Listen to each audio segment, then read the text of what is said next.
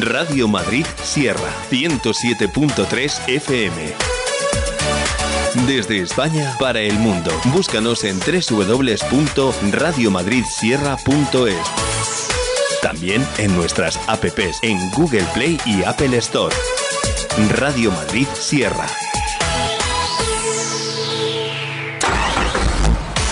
Llega Midas a San Martín de Valdeiglesias. Ahora, Talleres Pasamón. Son taller autorizado Midas. Obtén un 20% de descuento en tu servicio de mantenimiento y revisión de tu automóvil. Midas, taller autorizado en San Martín de Valdeiglesias. Talleres Pasamón, 40 años a tu servicio. Tu servicio Midas, taller autorizado en San Martín de Valdeiglesias, carretera de Toledo, junto a Mercadona. Teléfono 91-861-1048. 91-861-1048. Ahora, Talleres Pasamón son talleres autorizados Midas.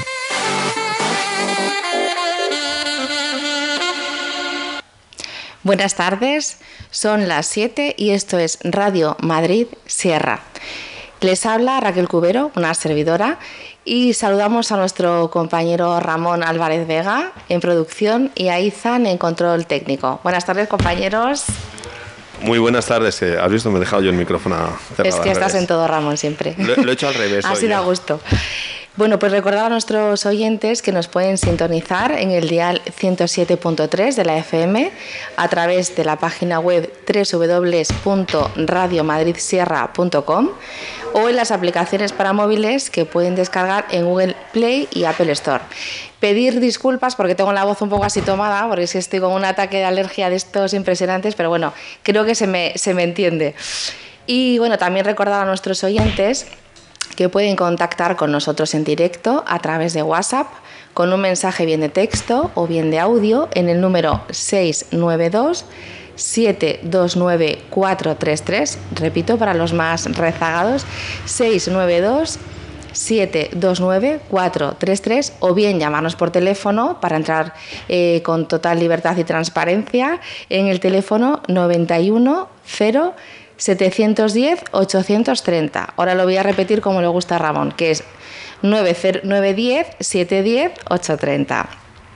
¿Y qué decirles? Bueno, pues que nos esperan casi dos horas y media de radio en directo, un programa de excepcional interés en el que analizaremos con Mercedes Zarzalejo, alcaldesa de San Martín de Valdeiglesias, cómo han transcurrido estos dos primeros años de su, legislatura, en, como decimos, un programa muy especial. Así que permanezcan con nosotros si quieren conocer la situación del municipio, su evolución, sus proyectos de futuro. En fin, todo. Y además con el privilegio de contar con la persona que más lo conoce, aquí en persona en nuestros estudios, donde sabemos que la regidora Pinche hablará alto y claro desde nuestros micrófonos para todos los vecinos.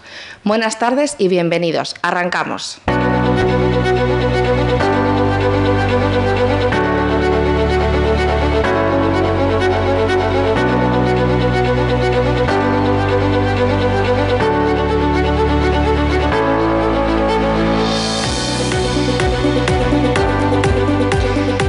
Pues comenzamos nuestro programa especial mitad de legislatura con la alcaldesa de San Martín de Valdeiglesias, Mercedes Zarzalejo.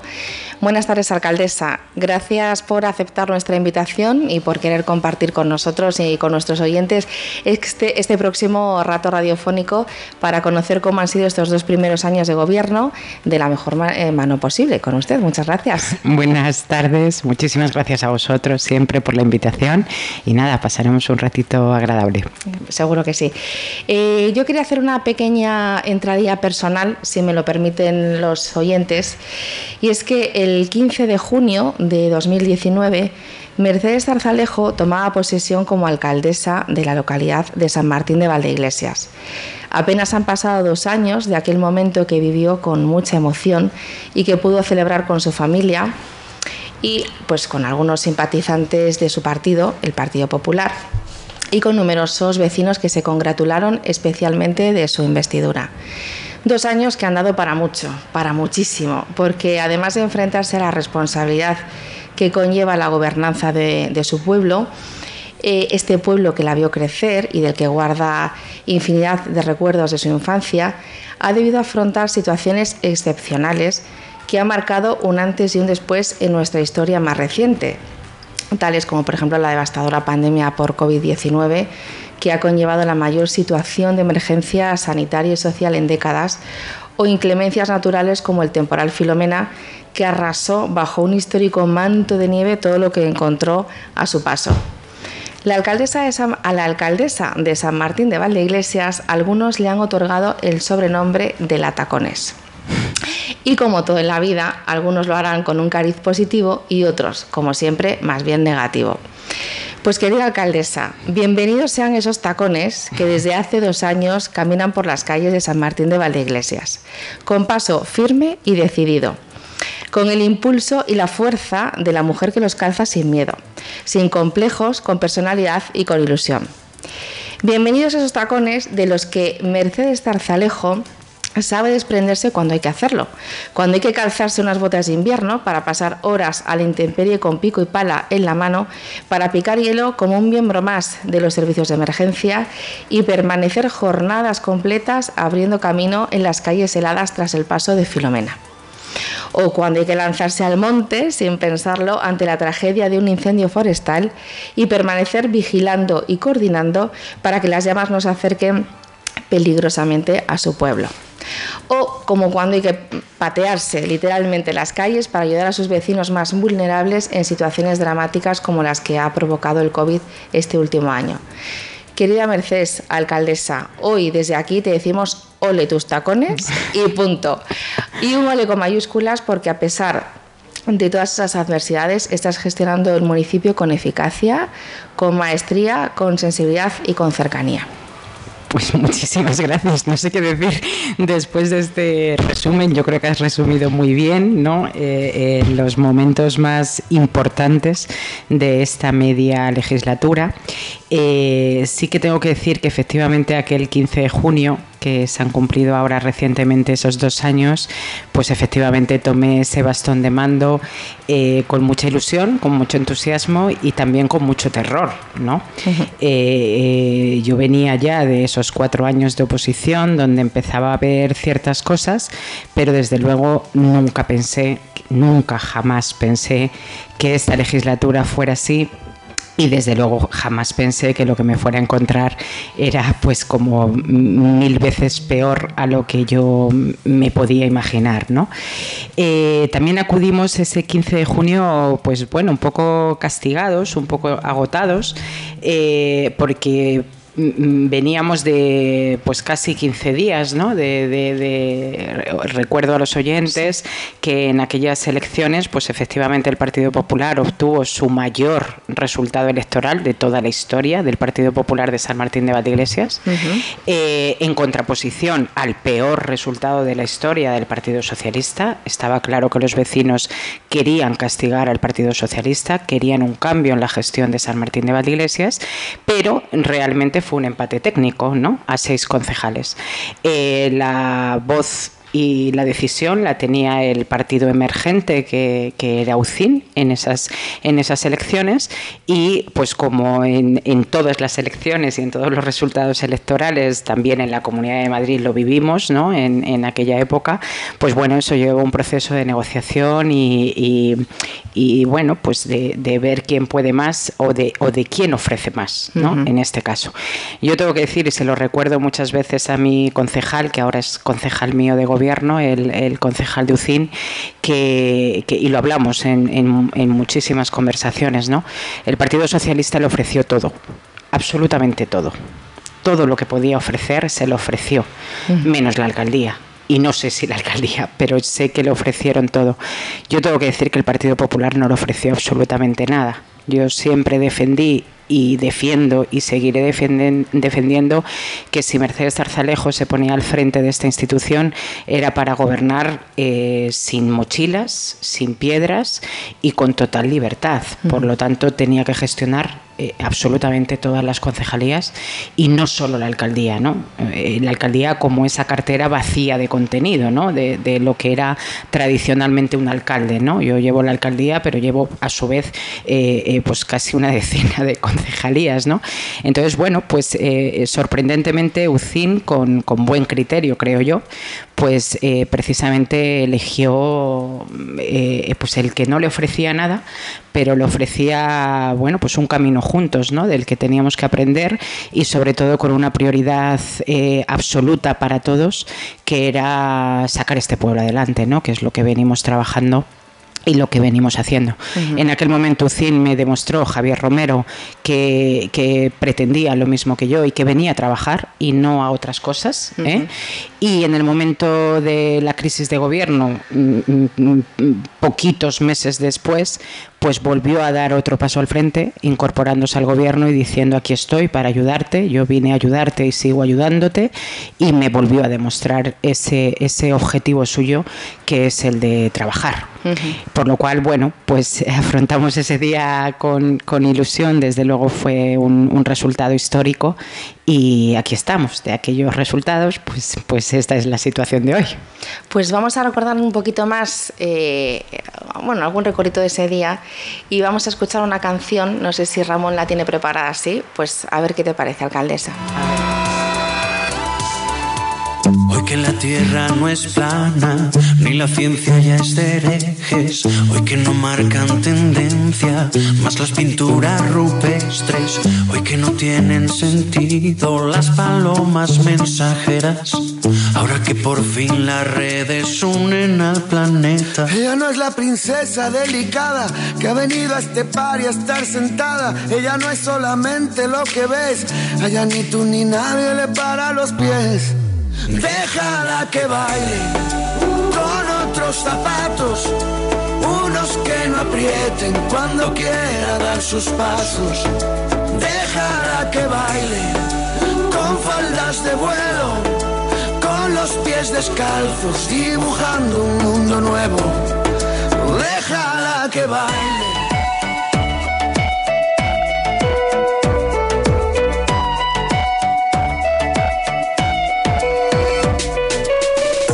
Ella es origen, es el relato y la escritora que conviven. Ella es principio y ella es final. Baila con ella en esta fiesta que es global. global. Que no hay duelos a muerte cada vez que alguien te irrite. Para poder desahogarnos hemos inventado Twitter. Si pensamos diferente ya no huele. Los filósofos no brindan con cicuta. Ella no es la princesa delicada que ha venido a este bar y estar sentada. Ella no es solamente lo que ves. A ella ni tú ni nadie le para los pies. Déjala que baile con otros zapatos. Unos que no aprieten cuando quiera dar sus pasos. Déjala que baile descalzos dibujando un mundo nuevo. Déjala que baile.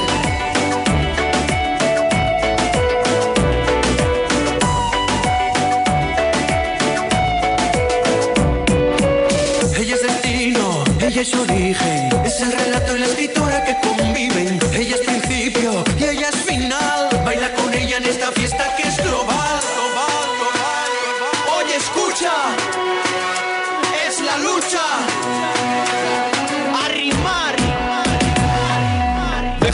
baile en esta fiesta con la idea de liberarse de una moral impuesta, de no culpabilizarse por buscar la respuesta. Si tiene que casarse, que sea con su protesta. Este solo es mi humilde modo de decir que aquel que busca un florero es que no cuida su jardín, así que olvida todo lo aprendido y sale a bailar, pues ninguna estrella pide permiso para brillar. Déjala que baile con otros zapatos que no aprieten cuando quiera dar sus pasos. Que baile con faldas de vuelo, con los pies descalzos, dibujando un mundo nuevo.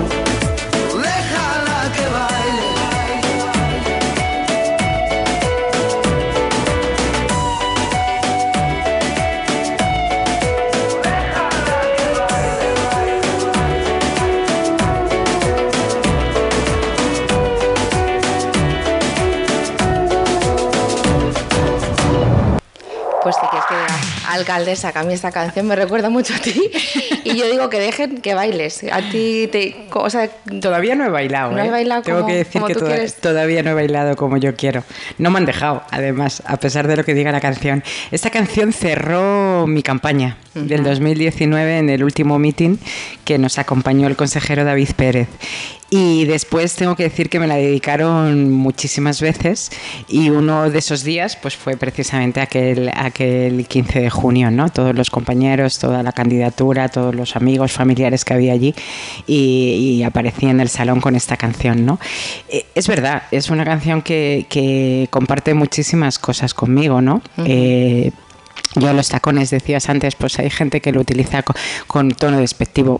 Sinceramente es que no me molesta en absoluto. Yo he llevado tacones creo que desde niña. O sea, de hecho, mm, eh, eh, bueno, otra de mis, de mis eh, voy a decir hobbies, porque en realidad fue un hobby, pues, eh, pues fue, fue la danza, ¿no? Y, y hasta que me saqué la carrera en el conservatorio, que justamente acabé el, el Conservatorio de Danza Española y la licenciatura en Derecho el mismo, el mismo año. Y, y ya en el conservatorio, desde que tenías 8 o 9 años, te hacían andar en tacones, precisamente para, para mantener el equilibrio y para que, para que el empeine de los pies se desarrollara y, y para, que, para, que, para que te estiraras y demás, ¿no? Entonces yo llevo tacones desde muy pequeña, creo que el, el tacón desde luego lo utilizo para, eh, eh, porque es una herramienta de trabajo, es, eh, es la manera en la que se viste una mujer y, y a mí me gusta y para mí los tacones son como las zapatillas de andar por casa, por lo cual eh, no me molesta en absoluto ese, ese calificativo de la tacones, para nada, y los llevo, me los pongo y desde luego si los puedo hacer sonar, los hago sonar. Y para que todo el mundo sepa que llego, eh, eso hay veces que, que hay quien lo utiliza además, en algún sentido, y ya está. Y efectivamente, cuando hay que quitarse los tacones y fundarse unas botas a trabajar, pues también, pues también se hace. Aquí en cada situación requiere un hábito y lo importante es eh, eh, hacer lo que hemos venido a hacer. ¿Y qué te encontraste, Mercedes, cuando llegaste a la alcaldía? Eh, creo que un puñado de llaves sin instrucciones en ningún Sí, sentido. Fue un día, bueno, fue un día para recordar, ¿no? Eh, fue el 17 de junio, el lunes posterior a la jura de- del cargo. Eh, yo llegué muy, muy tempranito al ayuntamiento, no había llegado todavía nadie de los compañeros. Eh, subí a la alcaldía, eh, en la que había estado en muy pocas ocasiones, y lo primero que me encontré fue una puerta de cristal cerrada con llave y entonces ahí sí que ya se me cayeron ¿no? Eh, los planes. Dije, vaya, y ahora Eh, no había secretaria, que era lo que yo me esperaba, ¿no? Eh, que estuviera la secretaria de alcaldía, que me indicara, pues, eh, no sé, el despacho. Yo jamás había entrado al despacho de alcaldía. Bueno, pues no encontré nada, estaba todo apagado, todo cerrado y me bajé a secretaría. La secretaria del ayuntamiento tampoco estaba, y entonces pues ya pregunté por allí, me dieron un cesto de mimbre con un montón de llaves y me dijeron pues alguna de estas abrirá. Entonces pues, pu- pues lo mismo. probar. eh, claro, pues subí arriba y empecé a probar un juego de llaves, otro juego de llaves, otro juego de llaves, hasta que ya conseguí entrar en, en ese, ¿no? en, en ese habitáculo que ponía alcaldía. Y, y bueno, pues eh, nada, empecé a abrir ventanas. Eh, recuerdo que fue lo primero que hice porque, porque el ambiente estaba como raro y empecé a abrir ventanas, a ver lo que había, lo que no había.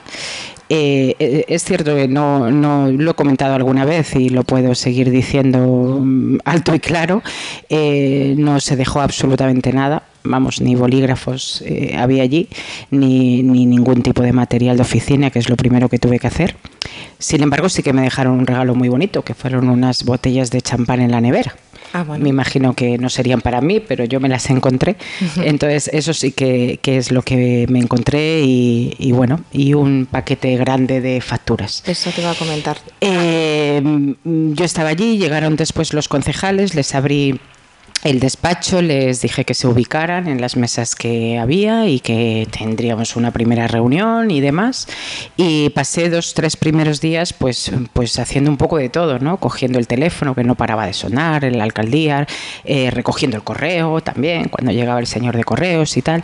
Y ya un funcionario del departamento de obras, pues llegó el hombre muy prudente y muy respetuoso y me dijo, alcaldesa, esto no puede ser. No puedes estar cogiendo el teléfono y atendiendo el correo y la gente que llega y no sé qué. Te tienes que subir a alguien aquí.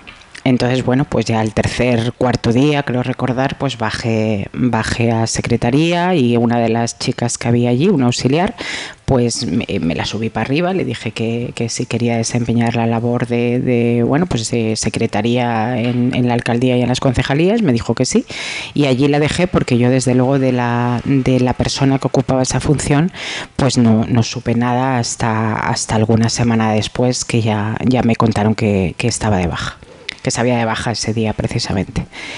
Y así empezamos todo. Y luego además al poco tiempo también te encontraste con otra sorpresita. Esa ya más a nivel personal. Hubo dos personas que decidieron abandonar eh, tu equipo y, se, pasaron a, otro lado. Eh, están en un ente que no, se sabe muy bien, aunque las afinidades sí que se van conociendo por, por sus hechos día a día. Bueno, eso ocurrió eh, meses después, ¿no? aunque es verdad que ya toro pasado, eh, nosotros cuando llegamos al ayuntamiento, vamos, yo me encontré un caos tremendo. lo primero fue eso, ¿no? cuando desde tesorería me subieron un cerro de facturas que habían entrado en la tesorería el mismo 14 de junio, o sea, el último día de la legislatura anterior, con gobierno en funciones. Me dijeron, mira, todo esto es lo que ha entrado, eran casi un millón de euros, solo del ayuntamiento, faltaban las del patronato, que fueron otros 148.000 euros. Eh, eh, la situación, eh, bueno, pues era un poco destartalada, caótica, respecto a contratos, respecto a expedientes. bueno, allí nos pusimos a trabajar. Lo primero que estábamos en pleno verano. El mismo día 15 de junio eh, se abría la temporada de baño en la playa. El veintitantos de junio, o sea, esa misma semana, queríamos abrir la piscina municipal. No había contratadas enfermeras, no, no había absolutamente nada. Nos ponemos a trabajar en ello. Eh, después venían las fiestas. Mm, eh, subí a la interventora, le dije que cómo estaba el presupuesto. El presupuesto estaba agotado, no solo agotado, sino hipotecado. Eh, eh, le dije, bueno, ¿y cuánto, cuánto me queda en la partida de festejos? ¿no? Porque, a ver, habrá que ir eh, por lo menos estas cosas importantes como, pues yo qué sé, los, los fuegos artificiales, estas cosas un poco gordas que necesitas permisos y necesitas tal, pues habrá que irlo tramitando y demás. Y mi sorpresa fue porque los presupuestos se aprobaron en, el último pleno ordinario del mes de marzo de 2019. ¿no? Eh, mi sorpresa fue, no se había hecho nada, salvo la campaña electoral, y yo contaba con que el presupuesto pues estuviera mm, prácticamente entero, ¿no? Mi sorpresa cuál fue, pues por ejemplo la partida de de festejos que son 122.000 euros, pues me dijo que quedaban 48.000 y esto no puede ser. Sí, porque claro, ya me explicaron que, que, bueno, por la tónica general que había en la gestión era que se dejaban, eh, o sea, y se compraba todo, hubiera o no hubiera partida presupuestaria, cuando llegaba el cierre del año, lo que no se podía pagar se quedaba en PA, que se llama, en pendiente de aplicación presupuestaria, se aprobaba el nuevo presupuesto, iba todo al nuevo presupuesto, por lo cual se liquidaba el presupuesto corriendo corriente ya no te dejaba más acción, ¿no? Eh, eh, bueno, pues así empezamos con los festejos y demás. Eh, yo recuerdo esos meses pues eh, prácticamente no salir del despacho, estar desde bien temprano de la mañana y darme las 12 de la noche, la una de la noche y seguir allí intentando hacerme con la situación. Y es verdad que en aquellos meses, y ya comprobado tiempo después, que ya puedes ver las cosas con distancia y con enfriamiento, pues mientras que unos trabajábamos de sol a sol, otros se dedicaban a, hacer estrategias ¿no? en contra de este equipo de gobierno y en contra de esta alcaldesa. Tenían otros planes distintos a los que teníamos nosotros. ¿no? Entonces, bueno, pues la sorpresa fue esa cuando empezamos a descubrir los movimientos, eh, se habían puesto o se habían embaucado a todo el equipo de gobierno, a todos los concejales en contra de la alcaldía y de la teniente alcalde Y, bueno, pues eh, cuando descubrimos esta situación, pues lo que eh, yo empecé a observar a estas personas, ver lo que estaban haciendo, ver eh, los movimientos que tenían. Y cuando ya descubro un poquito más, pues me plantean una reunión eh, que yo obviamente eh, convoqué y eh, invité también al concejal Ducín, al concejal que nos había mostrado apoyo porque él me manifestó que quería asistir a esa reunión y en aquella reunión solo habló uno de esos concejales, puso un papel en la mesa con una serie de condiciones y además me dijo que yo no podía hablar que ahí solo hablaba él y que yo lo que tenía que hacer era acatar esas normas que venían en ese papel. Muy democrático. Sí, muy democrático. Esto, esto mm. es así, ¿no? Luego, eh, bueno, ya sabes que, que a mí me han reprobado dos veces por ser dictadora, según ellos, y, sectaria, pero los hechos fueron así y lo pueden corroborar, pues, eh, todas las personas que habían allí. Que además de, este concejal de apoyo, pues eh, yo invité también a, a una alcaldesa de la zona, que era la coordinadora del partido nuestro en aquel momento y le dije, mira, tengo esta situación, vente y, vamos a ver qué pasa. Y bueno, pues esta persona, aparte de democrática, eh, fue respetuosa, fue maleducada, eh, gritó a la propia alcaldesa, por supuesto que a mí, pero a mí ya lo venía haciendo. y, y bueno, pues yo creo que la sorpresa de ellos o mejor dicho, de sus asesores, eh, fue que yo no transigí con esa situación y que les dije que, yo no iba a aceptar ninguna de esas condiciones, absolutamente ninguna. Eh, prefiero dejar el puesto el, cargo antes de que antes de que tenga que gobernar con una mano delante con otra detrás y manejada mm, como si fuera una títere. Yo no he venido aquí a hacer lo que otros dicen. Ellos ya tuvieron su tiempo que fueron los 20 años anteriores. Incluso tuvieron tiempo de gobierno también en aquella legislatura del 2007-2011. Y yo tenía muy claro la forma en la que quería gestionar mi ayuntamiento. Por supuesto, escucho a todo el mundo, también a los afiliados y simpatizantes del Partido Popular, como siempre he hecho, tanto en oposición como en gobierno pero las decisiones las tomo yo, con todas las consecuencias y con toda la responsabilidad del mundo, pero las decisiones las tomo yo. Jamás permitiría un gobierno en el que otros gobernaran y yo simplemente acatara y firmara. Eso, eso no lo consiento ni aquí ni en ninguna parte. Lo tengo muy claro, va en contra además de mi personalidad y de mis principios. Entiendo entonces que ellos querían como un gobierno de continuidad más o menos con lo que había y, pues que llegara una persona como tú con las ideas claras, y que, queriendo poner orden, eso no, no, no, entraba en su, en su concepción, ¿no? De, Yo no sé mm, realmente lo que querían, ¿no? Eh, eh, yo lo que, lo que vi es, es lo que no me gustó, ¿no? Y de hecho en, en algún momento anterior, cuando empecé a ver ciertos movimientos, le dije a uno de los concejales no adscritos que, que se olvidara del pasado, que nosotros aquí no habíamos venido a sembrar ni a ejecutar la venganza de nadie, que a mí me importaban tres pepinos lo que hubiera ocurrido hacía 12 años y que yo aquí no venía a vengar a nadie, que, había que mirar eh, eh, hacia adelante y no hacia atrás y que el tiempo de esas personas pasó, pasó y ellos, pues si, tienen que ajustar cuentas a alguien, que lo hagan ellos. O sea, nosotros, desde luego, hemos, eh, eh, eh, yo afronté, yo le dije a mis ciudadanos que yo quería gobernar San Martín de Valdeiglesias para proyectar un cambio en la gestión, no un cambio en las personas que quería acabar con los corralitos y, con los tratos de favor que, teníamos que dar igualdad de oportunidades a todos. Aquí se estila mucho eso de la cuerda de unos y la cuerda de otros. No, aquí no hay cuerdas. Aquí hay un colectivo de ciudadanos a los que hay que gestionar con el dinero público y un eh, reducido equipo de gobernantes, en este caso, que son los que tienen que, que gestionar ese dinero público y los que tienen que trabajar, que trabajar y servir a los ciudadanos, que esto no se olvide nunca. Y lo primero que tiene que tener un concejal, un dirigente o un alcalde es vocación de servicio público. Vocación de servicio público. Yo la primera reprimenda, reprimenda que tuve de un concejal y de su esposa a la alcaldesa, que soy yo, en el mes de julio, no habíamos cumplido prácticamente un mes de gobierno, eh, fue porque les pareció mal que yo después de un concierto en el que había, en el que había cortado la calle principal para celebrar ese concierto, el famoso concierto de los Beatles, que, algunos recordarán, me puse a recoger sillas, me puse a recoger eh, sillas para eh, ayudar a mis operarios para poder abrir la, la, calle al tráfico lo antes posible. Y lo primero que recibí de este concejal y de su esposa fue una reprimenda porque la alcaldesa no podía recoger sillas. Esta fue, mm, bueno, pues la primera anécdota, pero que luego tuvo sus consecuencias. Mire, la alcaldesa recoge sillas, pica nieve, reparte mascarillas, eh, eh, eh, lleva la comida a algún abuelete el fin de semana porque, porque está mal y porque la chica, el fin de, la chica que tiene atendiéndole el fin de semana no ha podido asistir y hace lo que tenga que hacer para ayudar a sus vecinos.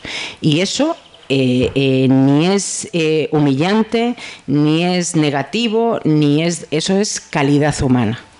Y como decías, vocación de servicio público. Y vocación de servicio público, pero sobre todo calidad humana. Y un dirigente que no tiene calidad humana no es dirigente, es un tirano. Y como esas han sido mis instrucciones y lo que he intentado inculcar no solo a mis concejales actuales, sino a los que había en oposición, pues bueno, pues no, no estábamos en, en la misma línea, ¿no? Vamos a decirlo así. Entonces, bueno, pues ya está, se abandona el barco y punto pelota, no hay más. Yo quería, alcaldesa, aprovechar que ya está, que está aquí en nuestros micrófonos para preguntarle por un tema que creo que es bastante interesante, el tema del castillo de la Coracera y las sentencias y todo lo demás. Entonces, como a lo mejor hay algunas personas que nos escuchan que no se han enterado bien hmm. de cuál ha sido el proceso, qué es lo que ha ocurrido, eh, qué mejor que usted que nos cuente un poco cuál ha sido la situación y cómo el ayuntamiento tiene que estar afrontando ahora esta problemática. Bueno, para empezar ha sido una pena eh, eh, la primera sentencia, bueno, aquí para entendernos todos, el castillo, allá por el año 2003, eh, se llega a un acuerdo de permuta en el que el ayuntamiento cambia una serie de parcelas a, una empresa, que es la, titular y la propietaria del castillo, para hacerse con, con el 50% de la propiedad del castillo. Ese acuerdo de permuta pues llevaba una serie, un calendario, vamos a llamarlo así, eh, eh, progresivo para la entrega de esas parcelas. Un calendario que, terminó en el 2006. El, el, propietario del ya propietario del castillo, pues después de 16 años de espera, y antes de que le, prescriba la acción judicial, pues eh, interpone una demanda contra el ayuntamiento por un incumplimiento de contrato. Sí, ¿qué, es, ¿Qué es lo que ha sido? O sea, es un simple incumplimiento de un contrato de permuta. Una de las partes no ha cumplido y por lo tanto se resuelve el contrato. Eh, precisamente en plena campaña electoral, llegó la primera sentencia, la sentencia de primera instancia, y así se lo comunicamos a los, a los ciudadanos, algo que, obviamente al, equipo de gobierno de entonces le sentó muy mal. Pero yo siempre digo lo mismo, a los ciudadanos hay que hablarle con la verdad. Cuando hay noticias positivas, pues se cuentan las noticias positivas, y cuando hay las noticias negativas, pues también las tienen que conocer, porque jugamos con su dinero y por lo tanto tienen todo el derecho a conocer lo bueno, lo malo y lo regular. En aquella ocasión, que fue eh, aproximadamente el 15 de mayo, una cosa así, pues bueno, pues nos tacharon de, locos, ¿no? Eh, esta, esta mujer del Partido Popular que ahora dice que hemos, perdido el castillo, fíjate, con sus fantasmas y todo, ¿no? Fue una burla como viene siendo habitualmente cuando no se tienen razones para defender lo, lo que es indefendible. Cuando llegamos, eh, bueno, allí eh, la alcaldesa del momento prometió una larga batalla judicial para recuperar el castillo, pero lo cierto es que no había hecho nada. Cuando yo llegué a la alcaldía, pues lo primero que pregunté es si se había presentado el recurso contra esta sentencia. Y por supuesto no se había presentado. Lo primero que tuve que hacer es pedir al juzgado una prórroga del plazo para poder presentar un recurso. Y presentamos el recurso. ¿Vale? planificándolo con los abogados y demás. Eh, la mala noticia, pues que es que esto es claro, o sea, si yo acuerdo contigo comprarte un piso y pagarte 20 millones y yo te pago los 20 millones, pero tú no me das el piso, pues lógicamente no hemos llegado a un acuerdo. ¿Qué dice el Tribunal Superior? Pues, pues que, que, sí, que le cuentes que es un castillo, pero que a él le da igual que sea un castillo, que no has cumplido la permuta y por lo tanto pierdes la titularidad. Y el 5 de diciembre de 2019 pues llegó esa sentencia que yo di a conocer a todos los vecinos. ¿Qué consecuencias eh, tiene esta sentencia? Pues la primera, la pérdida de la titularidad del castillo.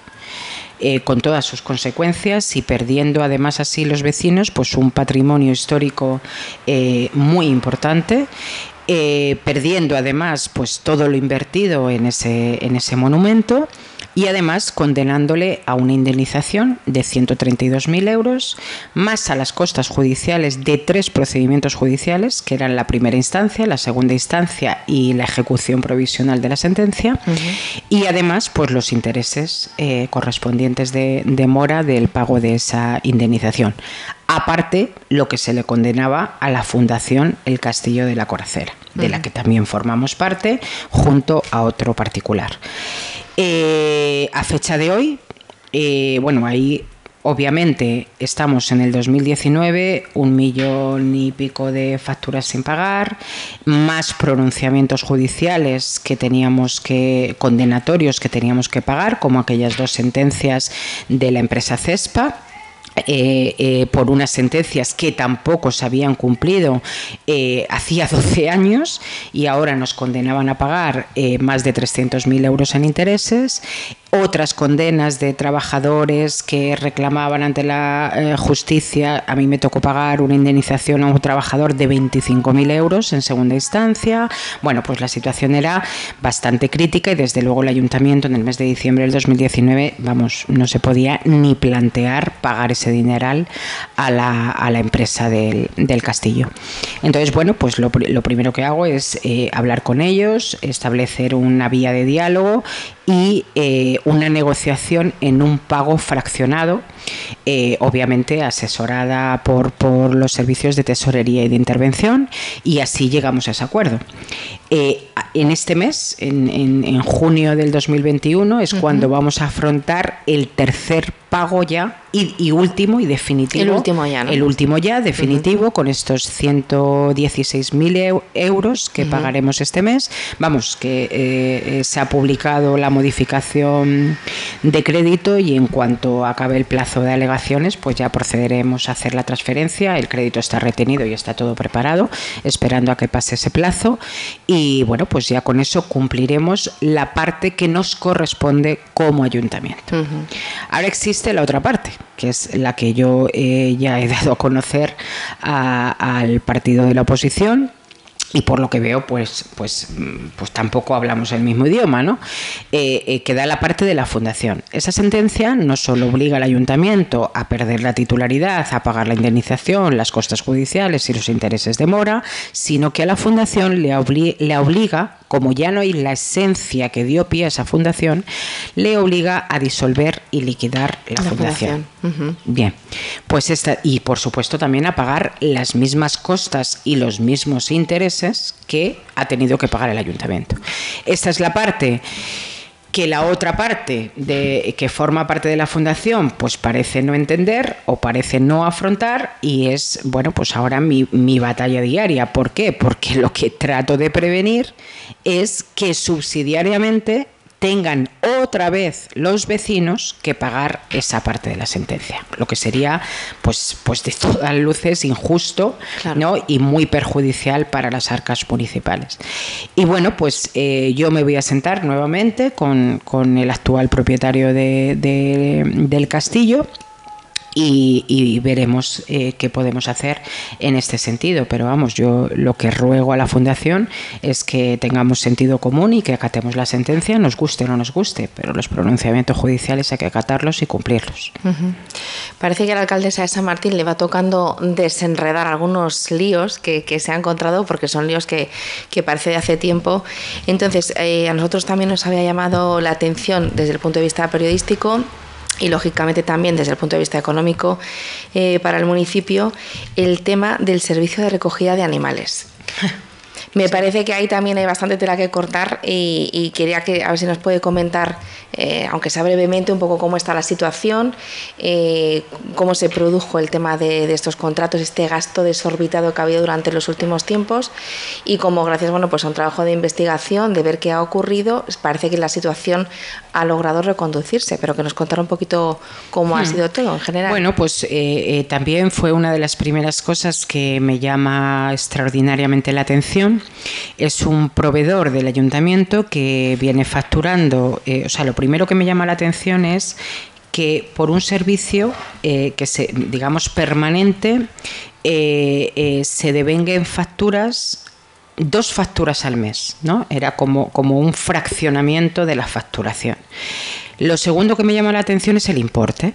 ¿No? Cada una de esas facturas pues rondaba entre los 3.000, los 4.000 y pico euros cada una, o sea, cada 15 días, ¿vale?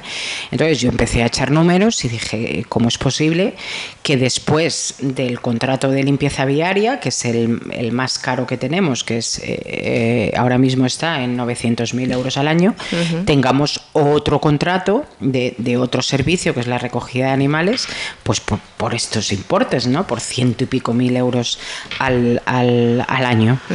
Eh, lo primero que hago, como hice con el contrato de empresa viaria, de limpieza viaria, pues es pedir el contrato y ver qué condiciones se marcan en ese contrato. ¿Cuál es mi sorpresa? Que no hay contrato. No hay contrato escrito, directo, tampoco hay licitación pública. Eh, o sea, simplemente, pues eh, me imagino que llegarían a un acuerdo verbal y, nada más. Bien, lo primero que hago es hablar con, este, con esta persona, la persona del centro, decirle que, bueno, pues que, es un poco desorbitado pagar 18 eh, euros masiva por perrete y por día de estancia, que eso, esos precios no los podía pagar una institución. Y luego otra de las cosas que me llama poderosamente la la atención es la cantidad de perros vamos, debíamos de recoger eh, eh, eh, los perros de, todo Madrid, ¿no? o casi de, la comarca. Entonces, bueno, pues este además fue, recuerdo que fue una de las cosas que yo comenté con, con, el portavoz de la oposición en una de las juntas de portavoces y él la única explicación que me dio fue, bueno, sí, es verdad, tenemos un problema y es que San Martín es una zona caliente de perros. Bueno, pues me imagino que como todos los municipios, ¿no? Claro, había una comparativa con otros municipios. Claro, a ver, el, el tema es que dentro de esta comarca, salvo Villa del Prado, ¿eh?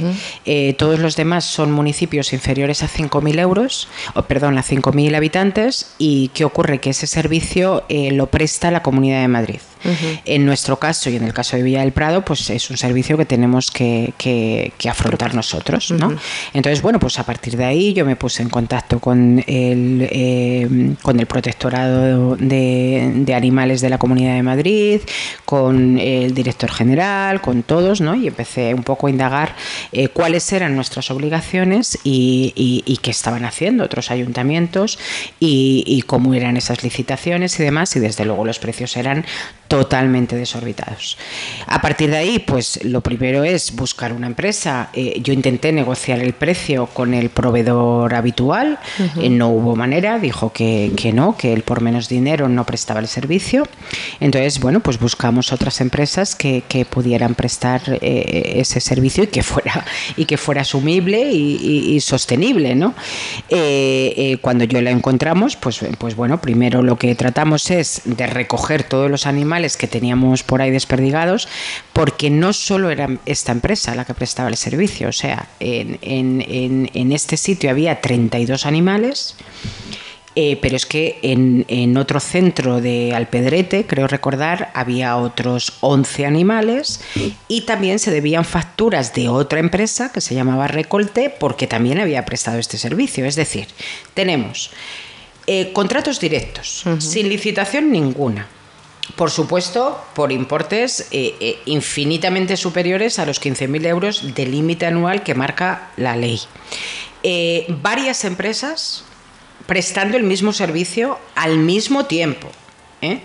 Y luego un descontrol de animales que, que, además pues, no se cumple la ley de protección animal porque tiene que haber un registro, porque tiene que haber una memoria, porque esos centros tienen la obligación de poner esos animales en adopción y ahí tenemos un hecho objetivo, ¿no? O sea, los animales que, que eran nuestros y que seguíamos manteniendo desde octubre del 2018 y que en febrero del 2020, cuando los recuperamos, siguen ahí y nunca se habían adoptado, de febrero del 2020 a junio del 2020, en, ese poco espacio de tiempo, ya se habían dado todos en adopción. Entonces, ¿por qué no se daban en adopción estos animales?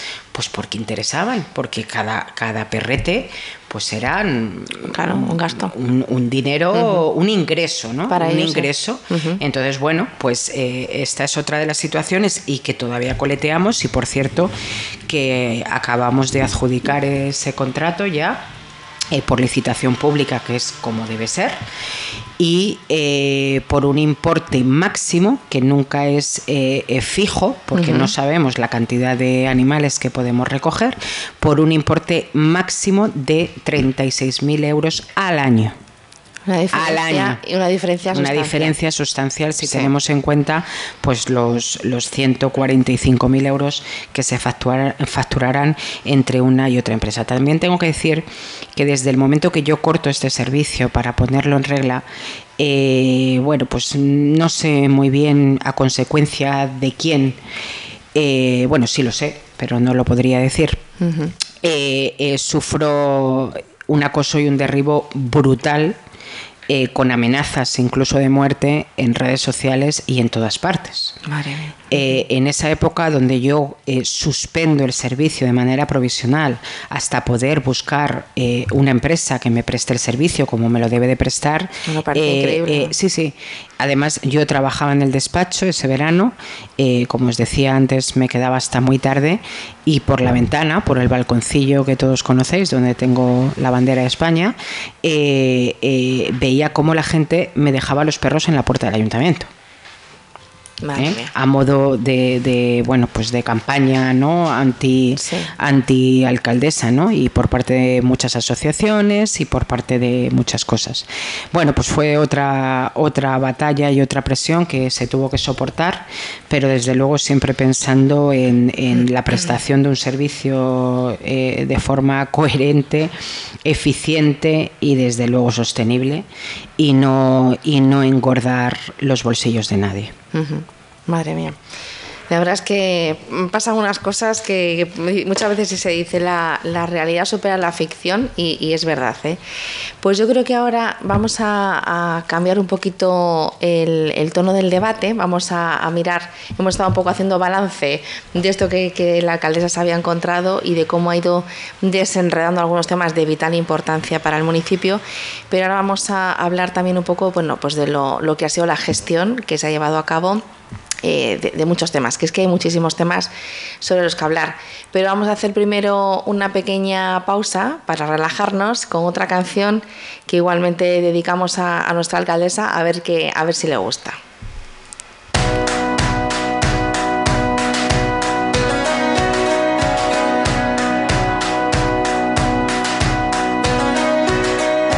Tiene un cañón de alegría disparando en los ojos mira se llena de amor. Es el ángel de la guarda para los demonios. Le juro que no le exagero, todo es corazón. Tiene la vida más vida si la tiene cerca. Es el paraguas, no te baila el agua sin más. Tiene la risa que alivia todos los problemas esa palabra que escucha cada suspirar. Es una vela encendida porque si hay un día en la oscuridad, vierte un ratito la herida, por eso es mi amiga para bien y mal. Qué bonito es saber que siempre estás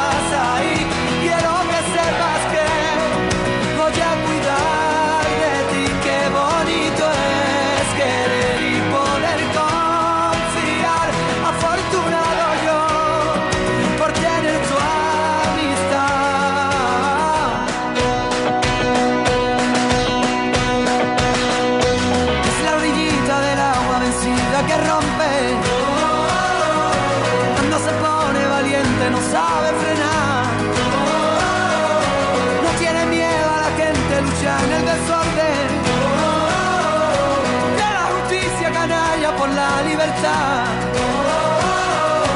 Es una vela encendida porque si hay un día en la oscuridad, vierte un ratito la herida, por eso es mi amiga para bien y mal. Qué bonito es saber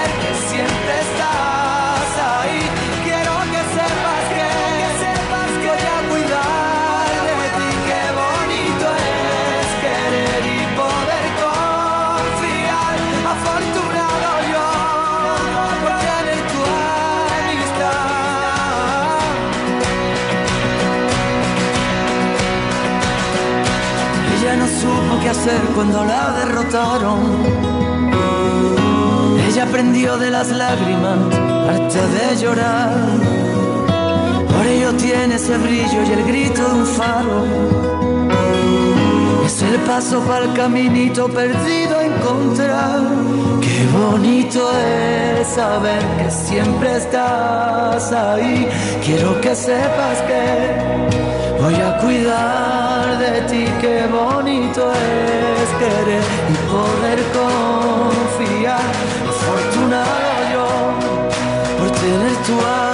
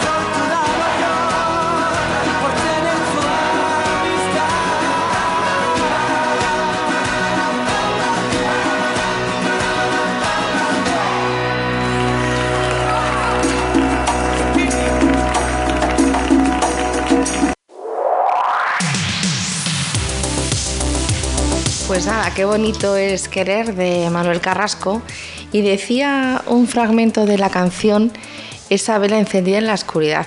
Yo no sé si Mercedes Zarzalejo se siente a veces un poco esa vela encendida en la oscuridad.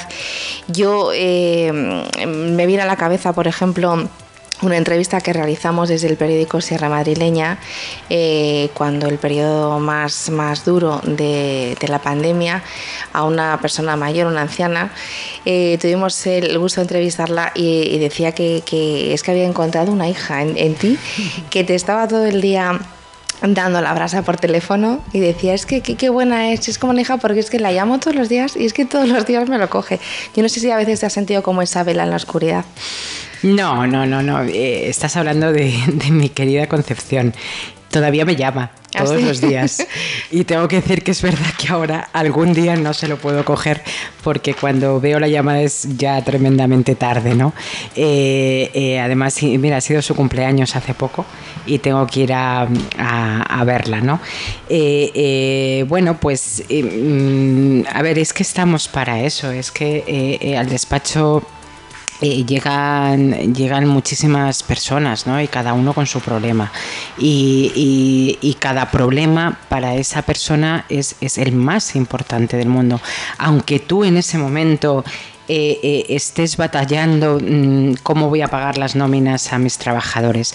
Pero para esa persona ese, ese problema es su problema y es, y es lo que le quita el sueño. Entonces eh, lo, que, lo que tenemos que tratar es, es, de ayudar. Yo allí ya os lo conté ¿no? en el periódico, en tiempos de pandemia eh, pues claro, eh, eh, a mí me preocupaba mucho la, la gente que estaba sola, que, que, yo sé que en la mayoría de las ocasiones, y esa es la ventaja de, de, estar en un pueblo pequeñito, pues, pues si no era un vecino era otro, ¿no? Pero a veces nos habíamos encontrado con alguna situación de personas eh, eh, solas, viviendo solas, que, que, bueno, pues que cuando hemos mm, acudido en su auxilio, pues, pues, pues ya estaban en una situación un poquito lamentable, ¿no? Entonces, eh, lo que hice fue pedir todos los datos de todos aquellos vecinos que estaban empadronados solos y me dediqué a llamarlos, ¿no? Y así conocí a, a, Concepción y bueno, y a, y a otras personas más, ¿no? Preguntándoles y lo que y lo que te, y lo que te das cuenta es que a veces eh, eh, lo único que quieren es que, que, les escuches, ¿no? Y que para ellos es importante además pues que les escuche su alcaldesa. y, y, y, qué bonito trabajo, ¿no?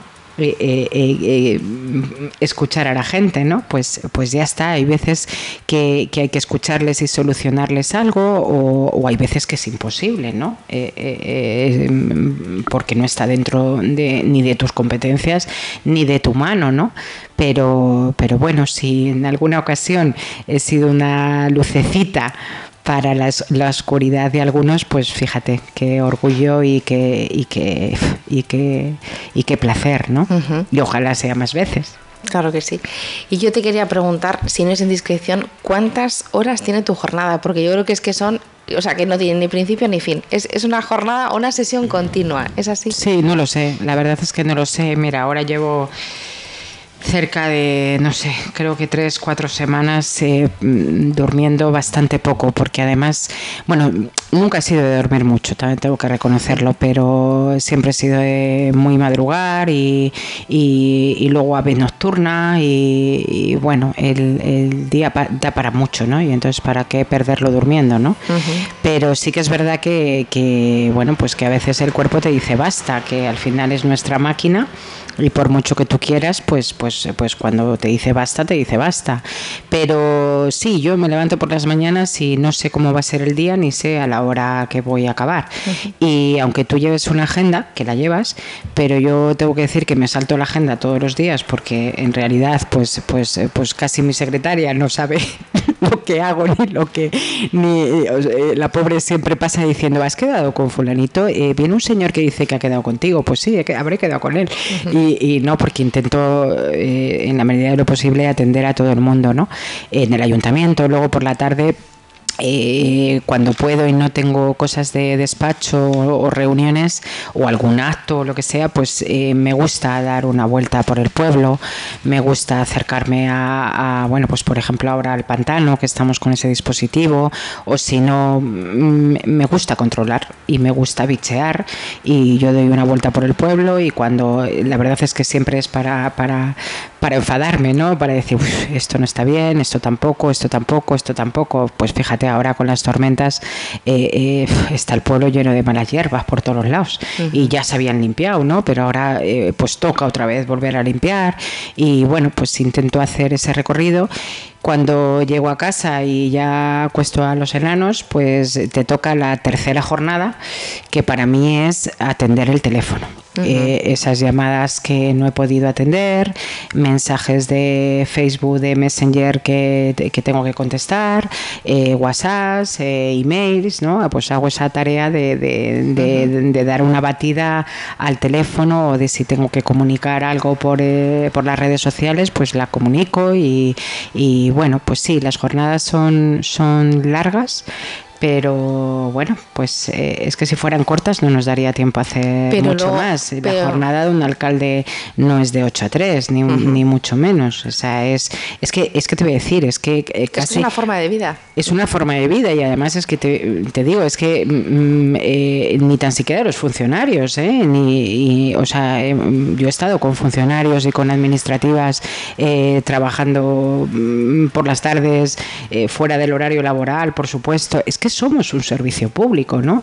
Y, bueno, pues ya ni te cuento de mi jefe de policía, que, que, vamos, eh, debe estar a punto de jubilarse ya o de mandarme lejos, porque, porque a todas las horas tienes que venir a ver conmigo esto y tienes que, ¿no? yo espero que, que, su familia no me lo tenga en cuenta, pero, pero es que, es que, es que tenemos que estar ahí siempre, ¿no? No, no, no. Mm, yo en, en dos años, en dos años Mm, me he ido cuatro días de vacaciones. Cuatro días de vacaciones. Creo recordar que fue del 4 al 9 de agosto o algo así del año pasado. Por cierto, muy criticada ¿eh? por, por la oposición porque me había tomado cuatro días de vacaciones y, me fui por, por, por, mis niños y porque los tenía que sacar un El caso es que si estás porque estás y si no estás porque no estás. Sí, bueno, pero ya está. Pues te puedo garantizar que esos cuatro días de vacaciones no me despegué del ordenador ni del teléfono. O sea, eh, eh, eh, mis hijos, la verdad que yo no sé ni cómo me aguantan, porque, porque los pobres, pero bueno. Pero es, un, es, es, es algo al 100%. Pero bueno, fruto de ese esfuerzo continuado, luego se ven cosas, se ve que el pueblo cambia, se ve que las, eh, se han recuperado fuentes, eh, se han asfaltado vías principales, eh, carreteras, en fin. caminos, este llevamos una tanda de caminos tremendas, fruto de Filomena, también, y, y por supuesto dentro de los recursos que tenemos, es decir, sin ninguna subvención sin ninguna subvención, solamente de los remanentes, eh, o sea, de, esas pequeñas sobras, una vez saneadas las cuentas, que vamos mm, mm, rescatando de unas partidas y de otras, y por supuesto todo pagado. eso, eso que quede claro. También se ha por puesto, supuesto, todo pagado. Se ha puesto césped en el campo de fútbol. Eso fue el la primera, las, el primer, las primeras navidades del 2019. Eh, eso ya estaba empezado con el, eh, era una IFS que se llama. Eh, eso estaba empezado con el gobierno anterior y fíjate, fue muy curioso porque eso sí que fue una licitación pública y cuando yo llegué pues creo que llevaban 10 mesas de contratación para adjudicar ese, ese, ese suministro, ¿no? Eh, bueno, a mí en aquel momento ya me pareció tremendo, pero ahora que llevo ya unos cuantos eh, eh, licitaciones públicas, además yo soy la presidenta en todas las mesas de contratación y me las trago todas de arriba abajo, me parece sorprendente, ¿no? Porque, porque, a ver, una licitación, hay unos baremos, hay unos criterios, puedes mm, tener que parar la mesa para requerir una subsanación pero ya está. O sea, se suma uno más uno más uno y el que obtiene mayor puntuación se adjudica, es que no hay más, ¿no? Entonces me sorprendió enormemente esa, es precisamente esa mesa de contratación. Y bueno, pues ¿qué pasó? Pues que nos tocó correr, ¿no? Como, como siempre, porque era, era una, una inversión financiera, financieramente sostenible y había que ejecutarla y pagarla antes del 31 de diciembre, ¿no? Entonces eso, eso fue una de las primeras eh, actuaciones que hicimos de prisa y corriendo. Luego además otro de los, eh, vamos, los puntos en los que habéis focalizado las obras ha sido en la restauración de edificios públicos también, ¿no? Pinturas, tejados, en colegios. Las cubiertas. Eh, los edificios municipales, la mayoría de ellos, la gran mayoría, por no decir todo, eh, estaban en un estado muy lamentable, con una falta de conservación absoluta, especialmente las cubiertas. Hemos tenido situaciones de verdadero peligro. Eh, eh, por ejemplo, Colegio Virgen de la Nueva, Teatro Municipal, o sea, situaciones complicadas porque, porque vamos, está la capilla, la capilla del tanatorio, o sea, eh, eh, prácticamente te, subías al tejado, eh, o sea, es que estaban abiertos en canal, una cosa tremenda, no ha pasado nada porque Dios no ha querido, pero vamos. Entonces, esa es una de las actuaciones también que hicimos con carácter de urgencia, la, la recuperación de todas esas cubiertas. Por supuesto, la pintada, o sea, de las fachadas de los edificios, a mí me resulta verdaderamente importante que los edificios municipales estén bien, eh, las fachadas estén limpias, estén, estén acondicionadas, ¿no? Es, es, nuestra imagen, es nuestra, nuestra estética. Y luego el año pasado, pues eh, eh, con lo que nos sobró del capítulo 1, que es el de salarios y sueldos, que ahí siempre va a sobrar dinero. Eh, ¿Por qué va a sobrar dinero? Pues porque eh, yo lo decía esta mañana, ¿no? Eh, que hemos tenido algunas reuniones. yo el sueldo que cobro es el que cobro.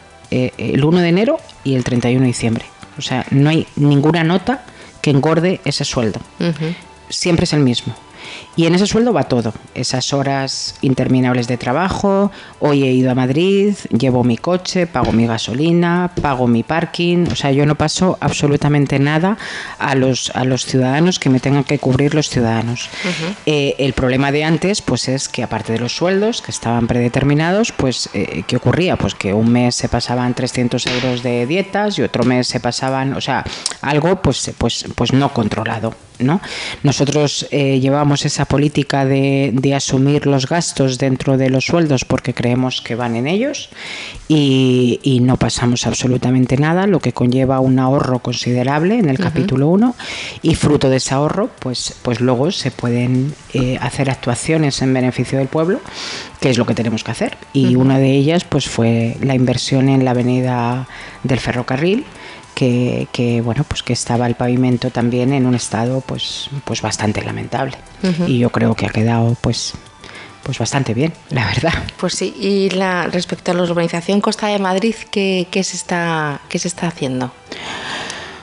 Otro tema. Este es, este, este es un Miura. Esto da para. Chivao esa pregunta. no, no, no. Yo, yo os voy a leer un mensaje con permiso de un oyente que nos dice: eh, Estoy sin gafas, o sea que. A ver, ¿cómo lo así lo pongo, tengo que ponerme el teléfono a 10 kilómetros. dice: Mercedes es una mujer eh, ejemplar, dispuesta a vencer obstáculos y a luchar por conseguir sus objetivos. Su gran espíritu guerrero la permite seguir adelante.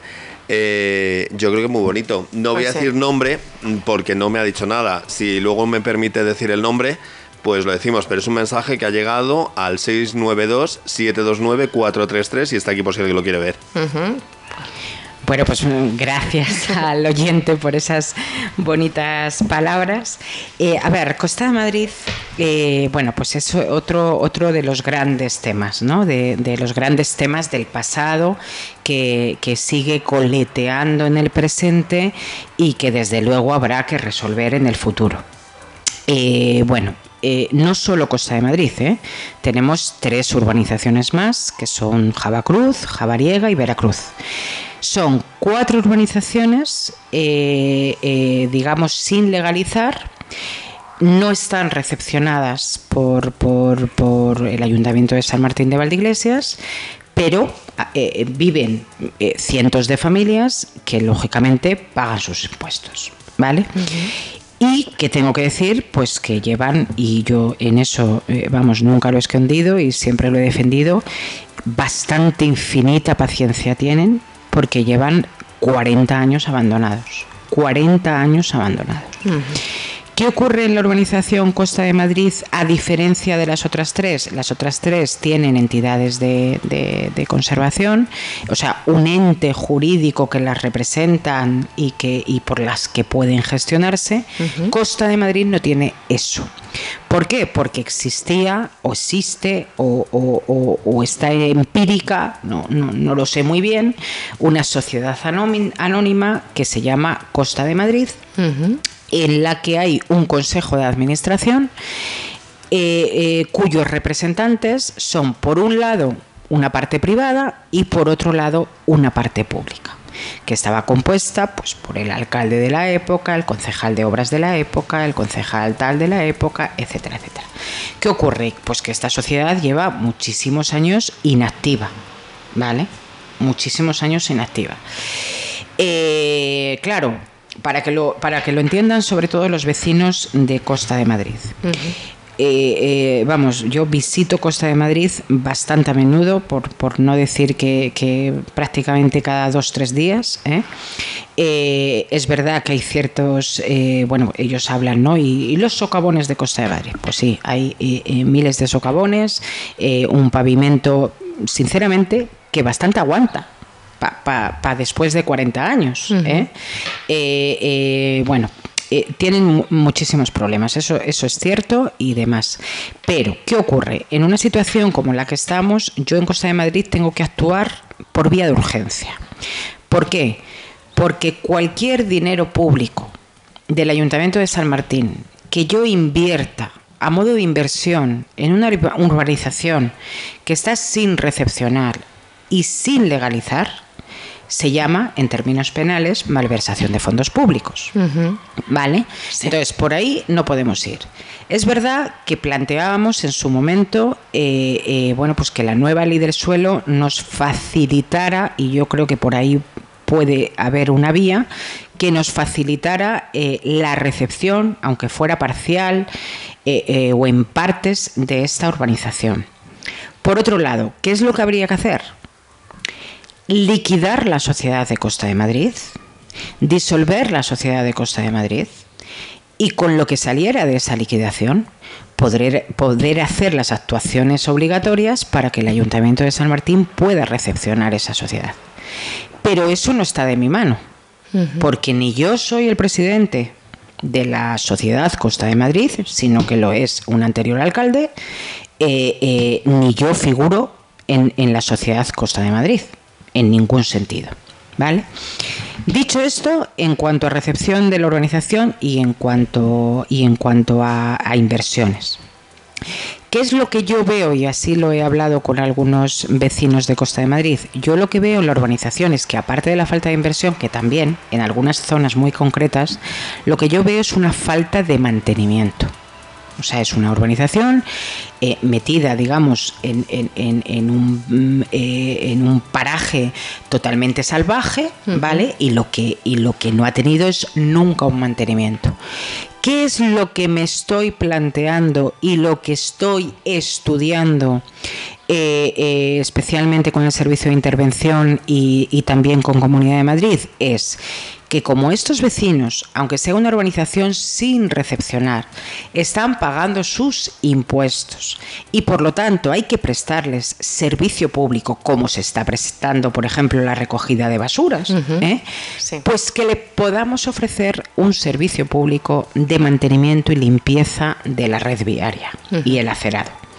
De esa manera, desde luego, eh, eh, eh, se limpiaría completamente la imagen de las calles de la urbanización Costa de Madrid, pero tenemos ese impedimento, tenemos ese impedimento. Y, ese impulso de cara a una liquidación de una sociedad que no está muerta, que no nos engañen, pero sí que está inactiva, ese impulso lo tienen que dar los vecinos. Hay que liquidar esta sociedad. ¿Por qué a lo mejor hay un miedo a liquidar esta sociedad? Pues porque a lo mejor a la hora de activar un proceso de liquidación como cualquier otra sociedad anónima, porque es una sociedad anónima y se le aplica la misma legislación que cualquier otra sociedad anónima, pues lo que eh, encontramos es que no están los bienes que tienen que estar. ¿Y por qué no están los bienes que tienen que estar? Pues hombre, pues porque a lo mejor se han vendido a terceros, cuando una sociedad ya está bien activa. ¿eh? Ojo con esto. Entonces, eh, bueno, pues eh, ahí tenemos mm, eh, dos problemas, ¿no? Yo creo que el más urgente, prioritario y el que en realidad preocupa a los vecinos es el mantenimiento de los servicios públicos y la mejora de ellos, que es lo que les, lo que les preocupa y por donde estamos trabajando. Y luego la otra vía es la legalización de la urbanización al 100% y que sea una urbanización pues, pues completa, como puede ser el Garnacho, la Solanilla o cualquier otra urbanización de este municipio. Pero eso es una tarea pues bastante más complicada y que además pues no interesa a las partes influyentes que hay en esa zona. Yo creo que es muy interesante este tipo de explicaciones porque es verdad que muchas veces los vecinos no conocen la letra pequeña y a lo mejor es una, una práctica muy habitual decir, pues mira, mira cómo está esto, no nos hacen esto, no nos reparan el otro, el mantenimiento. Entonces, bien. La queja de los vecinos de Costa de Madrid es constante y además eh, eh, entendible. También les tengo que decir que una de mis primeras actuaciones en la zona eh, fue la remodelación, como hacía años que nos hacía, de su vial principal que es, eh, que es la carretera 957. Una oportunidad de oro que tuve en aquel verano del 2019 cuando bueno pues vino hasta, hasta el municipio el director general de carreteras de aquel entonces a presentarme el proyecto que tenía para la granjilla y, aprovechando las circunstancias, pues, pues me le bajé a la 957 y le dije, mire usted cómo está esto. Esto lleva años sin, sin afrontarse una obra de mejora, pues que elimine las raíces, que elimine estos botes, ¿no? Y tal. El hombre, la verdad es que lo entendió. Tuvimos la gran suerte de, que la Comunidad de Madrid acababa de aprobar en, en el inicio de la legislatura una estrategia de remodelación de carreteras dotada con bastantes millones de euros y bueno, pues nos llevamos la, la, bola ganadora, ¿no? Y se hizo esa actuación pues valorada en 384.000 euros, quiero recordar, y se acometió completa. Eso que nos dio pie, pues también a pedirles la cesión del último tramo de la carretera que era necesaria para nuestro proyecto del pantano. Y, bueno pues esa es una de las actuaciones eh, en beneficio sobre todo de los de los de los vecinos de Costa de Madrid y ahora pues la reciente instalación de la fibra óptica ¿no? que, que, ya tienen esa, ese suministro y ese servicio en toda en toda la urbanización. Y de verdad desde aquí les quiero transmitir un mensaje. Yo desde luego no me olvido de Costa de Madrid ni me he olvidado nunca porque entiendo su malestar y entiendo su situación de abandono total absoluto. Es una zona maravillosa, eh, eh, es un paraíso natural vivir ahí o tener su segunda residencia. Y, desde luego, vamos, los tengo en mente y hablo con muchísimos vecinos de allí, pero hay que, hay que hacer las cosas bien hechas. Y, y ya deben de saber aquellos que me conocen que a mí las chapuzas no me gustan y, y, el, y, el, y la política de bombo platillo menos por lo cual cuando se dé una solución definitiva, pues, pues desde luego se informará y se anunciará, pero será eso, una solución definitiva, no un parche al parche. Claro. Hablabas, alcaldesa, del entorno natural que tiene San Martín de Valdeiglesias, que es privilegiado con, el pantano y demás. Este año se van a poder eh, bañar los bañistas, valga la redundancia, además de practicarse actividades acuáticas y demás. Sé que has estado peleando por ello también y, creo que finalmente va a ser posible. Creo que estáis haciendo, adecuando temas. No, no sé si estoy destapando alguna cosa. Puedes poner la música de exclusiva y primicia. ¿eh?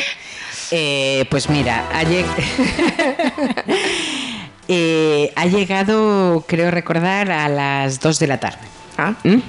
Eh, yo esta mañana he tenido dos reuniones en el 112. ya me habían adelantado verbalmente la resolución definitiva eh, como he dicho ya en, ocasiones, eh, bueno, a través de la Orden 572 se vuelve a prohibir por segundo año consecutivo el baño en toda la Comunidad de Madrid. Yo desde el primer momento y desde que veo esa orden, eh, em, mm, bueno, pues mm, me, me, rebelo un poco contra ella, ¿no? Y digo que, que para mí, y es mi, mi, mi humilde opinión personal, prohibir el baño mm, es un absoluto descontrol, ¿vale? Porque la gente sigue viniendo y sigue bañándose y de hecho, pues la prueba está en estos fines de semana que hemos tenido anteriores, donde Guardia Civil, forestales, eh, Policía Local, Protección Civil tienen que, pelear con uñas y dientes para poder controlar ¿no? Eh, eh, a los visitantes. Entonces, para mí, pues bueno, creo que, que, era un error y que no era la solución. Desde el primer momento empezamos a luchar junto con Consejería de Interior en, en, que salud pública eh, pudiera eh, bueno pues albergar la posibilidad de hacer alguna excepción a esa prohibición con los requisitos y los y, y, los condicionantes que ellos impusieran. Y así fue lo que dio pie a la modificación de la orden 700 donde bueno pues a los ayuntamientos sí que es verdad no y hoy eh, los alcaldes convocados a estas reuniones de por la mañana lo manifestaban no es una es bueno pues una carga de responsabilidad responsabilidad hacia los ayuntamientos, pero yo creo que en esta vida hay veces que hay que asumir ese riesgo y esa carga de responsabilidad, ¿no? Siempre y cuando el objetivo y la finalidad pues, pues sea, sea mm, positiva, ¿no? Para el municipio. Entonces nosotros desde, mm, desde que salió esa orden 700 mm, tardaríamos cuatro o cinco días en presentar nuestro plan de contingencia, que es lo que nos obligaba Salud Pública a presentar. Eh, la semana pasada, creo recordar, eh, nos mandaron bueno, pues una serie de observaciones y, y, cosas que no tenían muy claras. Eh, me reuní con ellos y junto a, al representante de la Consejería Interior con Salud Pública, bueno, pues les transmití eh, sobre todo los pormenores de la zona, estamos hablando de, la playa Virgen de la Nueva, y, cómo se podía solucionar esos inconvenientes que ellos nos ponían.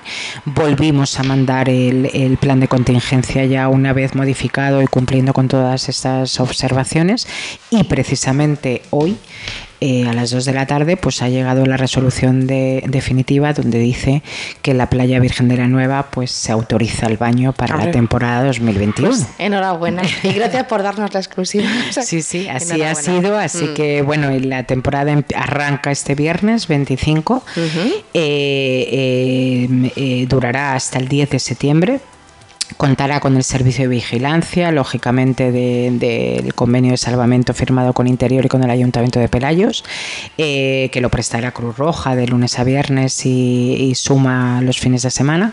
Atención al horario, porque tiene un horario limitado, puesto que hay que controlar aforos de personas y, tanto de la zona de la playa como de los vehículos. el horario es de 12 de la mañana a 8 de la tarde, o sea, como si fuera un horario, digamos, de piscina municipal. Eh, la, zona de playa estará perfectamente delimitada en parcelas de 3 metros cuadrados, donde podrán estar eh, los bañistas o, convivientes o grupos de convivientes. Eh, hay un, decálogo de normas y compromisos que tiene que adquirir el bañista y que debe de cumplir porque si no, pues eh, existe un plan de evacuación que también ha sido previsto en el caso de que no se cumplan las, las normas de contención de, del COVID. Eh, afrontamos este reto, pero desde luego haciendo cumplir toda la normativa para poder disfrutar todos de, de ese baño y muy importante porque además, fíjate, esta mañana he tenido la, la, curiosidad, eh, cuando he venido de Madrid he pasado por allí para ver cómo iban los trabajos y da la casualidad de que nada más llegar pues me ha parado un vehículo. Eran unos vecinos de San Martín que me preguntaban, riñéndome un poco, porque claro, porque habían oído y habían no sé qué y los comentarios estos de bar y de tertulia y sin ningún tipo de fundamento ni ningún dato objetivo ni al final es desinformación más que información eh, eh, pues, pues eh, la mujer estaba, pues, pues claro, que, que, a ver, que con esos comentarios, pues en fin, ¿cómo la están poniendo usted, alcaldesa? Pues claro, pues como todos los días, ¿no? Le he dicho yo. Entonces, bueno, pues le he explicado lo que ahora voy a explicar a los vecinos. efectivamente, se están haciendo las labores y ya se ha adjudicado la instalación y el suministro de una barrera electrónica de control de vehículos en el kilómetro 1 de la carretera. Eh, ¿Cómo va a funcionar esa barrera? Esa barrera es eh, un dispositivo de control de acceso de vehículos, no de personas, de vehículos, ¿vale? Para, sobre todo, eh, contener los aparcamientos indebidos y descontrolados de la zona de Virgen de la Nueva. Eh, limitando su capacidad al espacio que tenemos para aparcar. Y una vez que ese espacio y ese aforo de vehículos esté completo, pues la barrera no dejará pasar a nadie, salvo que salga algún vehículo de los que están dentro. Es decir, como cualquier parking subterráneo cuando vamos a Madrid. ¿Vale? Si tiene 200 plazas, pues cuando pase el coche 200 ya no podrá pasar ningún coche salvo que salga alguno. ¿Por qué se hace esto? Hombre, pues porque todos hemos visto durante muchísimos años los problemas que acarrea esta zona. Eh, como bien decías Raquel, eh, eh, el paraíso que tenemos natural es un recurso natural que podemos explotar a modo de destino turístico, pero también hay que cuidar y mantener y desde luego proteger. Los vehículos mal estacionados implican primero bombas para incendios, eso para empezar, y segundo, muchas denuncias de Fiscalía de Medio Ambiente, que luego el ayuntamiento tiene que asumir. Entonces, los vehículos que son, que son bombas de gasoil, hay que aparcarlos donde hay que aparcarlos y donde no se puede aparcar, no se puede aparcar. Y cuando eh, la capacidad está completa, pues ya no se pueden meter vehículos, ¿vale? Eh, en contraposición a esto, justo en el lado derecho donde, está, donde va a estar colocada la barrera, va a haber un aparcamiento disuasorio ¿vale? Para aquellos otros vehículos, o sea, un parking 2, vamos a llamarlo así, más retirado del agua, eso sí que es verdad, pero bueno, donde pueda albergar otra serie de vehículos que puedan tener eh, eh, también la oportunidad de bajar a la playa. Tasa sí, pago sí, pago no, pago tal, pues sí. Seguramente este año no dé tiempo porque eso lleva a la regulación de una ordenanza que, tendrá que contemplar esta tasa, ¿vale? y, seguramente por los plazos que siempre existen de aprobación inicial en el Pleno, publicación en el boletín, eh, plazo de alegaciones, aprobación definitiva y contando con que el Pleno tenga bien aprobarlo, ¿vale? Pues este año, eh, lógicamente, no va, a haber, no va a haber esa tasa ni esa ordenanza aprobada. Pero ¿cuál es la intención? La intención es que todo vehículo, porque vuelvo a insistir que esto es un control de vehículos, no es un control de personas, todo vehículo que, que, pague su numerito y que esté, eh, digamos, matriculado, por decirlo de alguna manera, en San Martín de Valdeiglesias, es decir, que sea un vehículo del término municipal, eh, eh, esas matrículas que, que los sacaremos a través del padrón del impuesto de vehículos, esas matrículas, cuando vayan a reservar su plaza de aparcamiento, pues le girará una tasa cero porque son vehículos de la localidad que ya pagan su impuesto correspondiente por tracción de, vehículo a motor y que por lo tanto no se le cobraría ninguna tasa porque sería una doble imposición. Y entonces esos vehículos no pagarían todo aquel vehículo, seguramente el tuyo, que no, que no pague sus impuestos en San Martín de Valdeiglesias y que venga de fuera, pues entonces sí que tendrá que colaborar con el entorno con una pequeña tasa por vehículo, no por persona, para acceder a esos aparcamientos y a esa zona eh, protegida de la playa Virgen de la Nueva. Entonces, ¿por qué se hace eso? Hombre, porque yo creo que, esta playa, que hay que ponerla en valor, que este año además ya hemos acometido importantes infraestructuras, importantes mejoras eh, eh, para el acondicionamiento de la playa, pues eh, tendrá que ir cada día mejor, necesita nuevamente, como, como en todos los demás casos, pues bastante inversión y bastante mejora y, remodelación de la zona y bueno, pues esa tasa conllevará precisamente a, a, que podamos repercutirla en el mantenimiento de la zona y en la conservación de nuestro, de nuestro recurso natural. Entonces, bueno, yo creo que con esto, esta mañana, por ejemplo, la señora que me ha preguntado y que le he contestado esto mismo, pues ella decía, ah, pues, eh, pues si es así, pues entonces me, me parece muy bien, ¿no? Porque, porque el visitante siempre tiene que cuidar el entorno y, y, bueno, además se hacen en otras zonas y no pasa nada. Y, bueno, yo creo que es la manera un poco de, de controlar un espacio pues eh, que es reducido y, que es precioso y que hay que proteger de, todas, todas y de toda agresión eh, eh, que pueda tener la playa. ¿no? Y que viene un poco al hilo de ese turismo sostenible que estáis eh, impulsando desde el ayuntamiento permanentemente, porque es uno de los pilares yo creo que más importantes de, vuestro, de vuestra gestión de gobierno, el impulso del turismo. De hecho, habéis hecho una campaña bastante potente, San Martín, ven y vive tu propia historia me, suena de algo, me suena. y entonces, bueno, pues un poco viene todo al hilo de, ese fomento del turismo, eh, también como un principio de atraer, pues eso, eh, vecinos de fuera, otros ciudadanos que conozcan la localidad, reactivar la economía. ¿No es un poco ese el, sentido de, ese impulso al turismo que queréis eh, sí, además, precisamente en el mes pasado eh, eh, hemos presentado dos ambiciosos proyectos de, turismo, uno a los fondos europeos y otro a la convocatoria ordinaria de la Comunidad de Madrid. nosotros queremos que San Martín de Valdeiglesias sea un destino turístico no solo en verano, sino también en invierno, ofreciendo varias posibilidades, e, efectivamente ese recurso natural como destino turístico veraniego, pero también el, recurso patrimonial que tenemos dentro del municipio, el recurso enológico con todas las bodegas, con toda la agricultura, eh, toda la hostelería, gastronomía, o sea, tenemos, eh, eh, yo no me cansaré de decirlo, tenemos un potencial impresionante como pequeño rinconcito de Madrid al que visitar y, eso es un motor estupendo para mover la economía local, ¿no? Pero claro, cuando llegamos a San Martín tiene que ser, como siempre digo, atractivo de ver y que cuando llegue el visitante, pues, pues diga qué bonito es esto y qué bonito es este pueblo y qué entrañable, ¿no? Entonces, bueno, pues eh, en eso estamos. Eh, eh, ojalá nos aprueben alguno de estos proyectos porque son muy ambiciosos y, bueno, pues sería sería una lotería ¿no? para, para San Martín de Valdeiglesias. Y si no, no, la aprueban entero, pues bueno, con, con, una tercera parte también nos conformamos. Porque mi abuela decía que, que en el vicio de pedir pues está el de no dar, Exactamente, ¿no?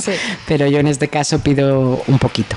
Y hablando de economía del municipio, pues eh, San Martín ha obtenido superávit en 2021 ¿De cuánto superávit estamos hablando, alcaldesa? Pues en términos de contabilidad financiera es más de 1.400.000 euros. Hemos cerrado el, el, ejercicio 2020 contando y descontando pues todas esas cosas que os avanzaba antes, que es eh, eh, esos REC, ¿no? esos reconocimientos de facturas de ejercicios anteriores, el pago tremendo de sentencias. Eh, claro, todo esto ha sido fruto de, de muchísima contención del gasto. ¿no? Eh, el otro día leía yo, cuando anunciamos este, este dato objetivo, que todo el mundo puede comprobar, y que además yo, igual que ha hecho perfectamente bien eh, la vecina de esta mañana, invito a cualquier vecino a hacerlo, ¿no? Eh, cuando me vean por la calle, cuando vean a alguno de mis concejales, que se acerquen al ayuntamiento, o sea, yo invito a todo el mundo que quiera comprobar cualquier dato, que, lo vea porque, porque no tenemos ningún problema en, en eso, ¿no? Cuando se habla con la verdad, pues no, hay problemas para estas cosas. Eh, eh, eh, te decía que leía yo algún comentario en redes sociales cuando se dio esta noticia ¿no? del cierre con el, con el superávit de 1.400.000 que decía, claro, porque como no se han hecho fiestas, ni, se han hecho meriendas, ni se han hecho vermús, ni se han hecho, pues, pues, eh, pues efectivamente, es que es que por ahí hay que empezar.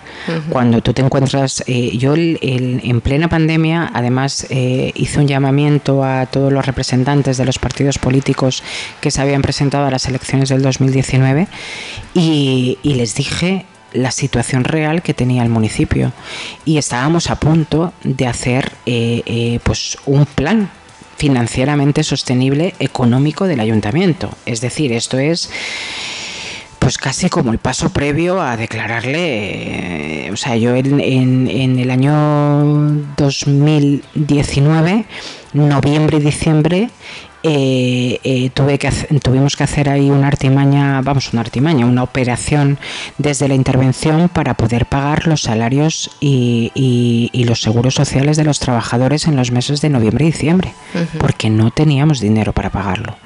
Eh, o sea, esto, la situación económica del ayuntamiento era bastante trágica. bueno, pues una vez saldada, saldado eso, ¿y cómo se consigue? Pues conteniendo el gasto, si es que no hay más. O sea, una, una política financiera y económica de un ayuntamiento es el, mismo que el de una casa y el que y el de un hogar. Si a ti en tu casa te entran 10 y te gastas y te gastas 15, pues lógicamente arrastras 5, por lo cual al año siguiente solo tendrás 5 libres, pero si, si, te vuelves a gastar los 10, pues ya deberás menos 10, ¿no? Pues aquí pasa lo mismo. Entonces, eh, ¿cómo se ha conseguido este saneamiento de cuentas? Pues conteniendo muchísimo el gasto totalmente el gasto. Eh, eh, eh, vamos, yo ya lo dije en su momento, las concejalías han tenido que hacer un esfuerzo extraordinario pues para gastar y comprar lo estrictamente necesario y pagar lo estrictamente necesario. Y durante ese año no se podía absolutamente nada.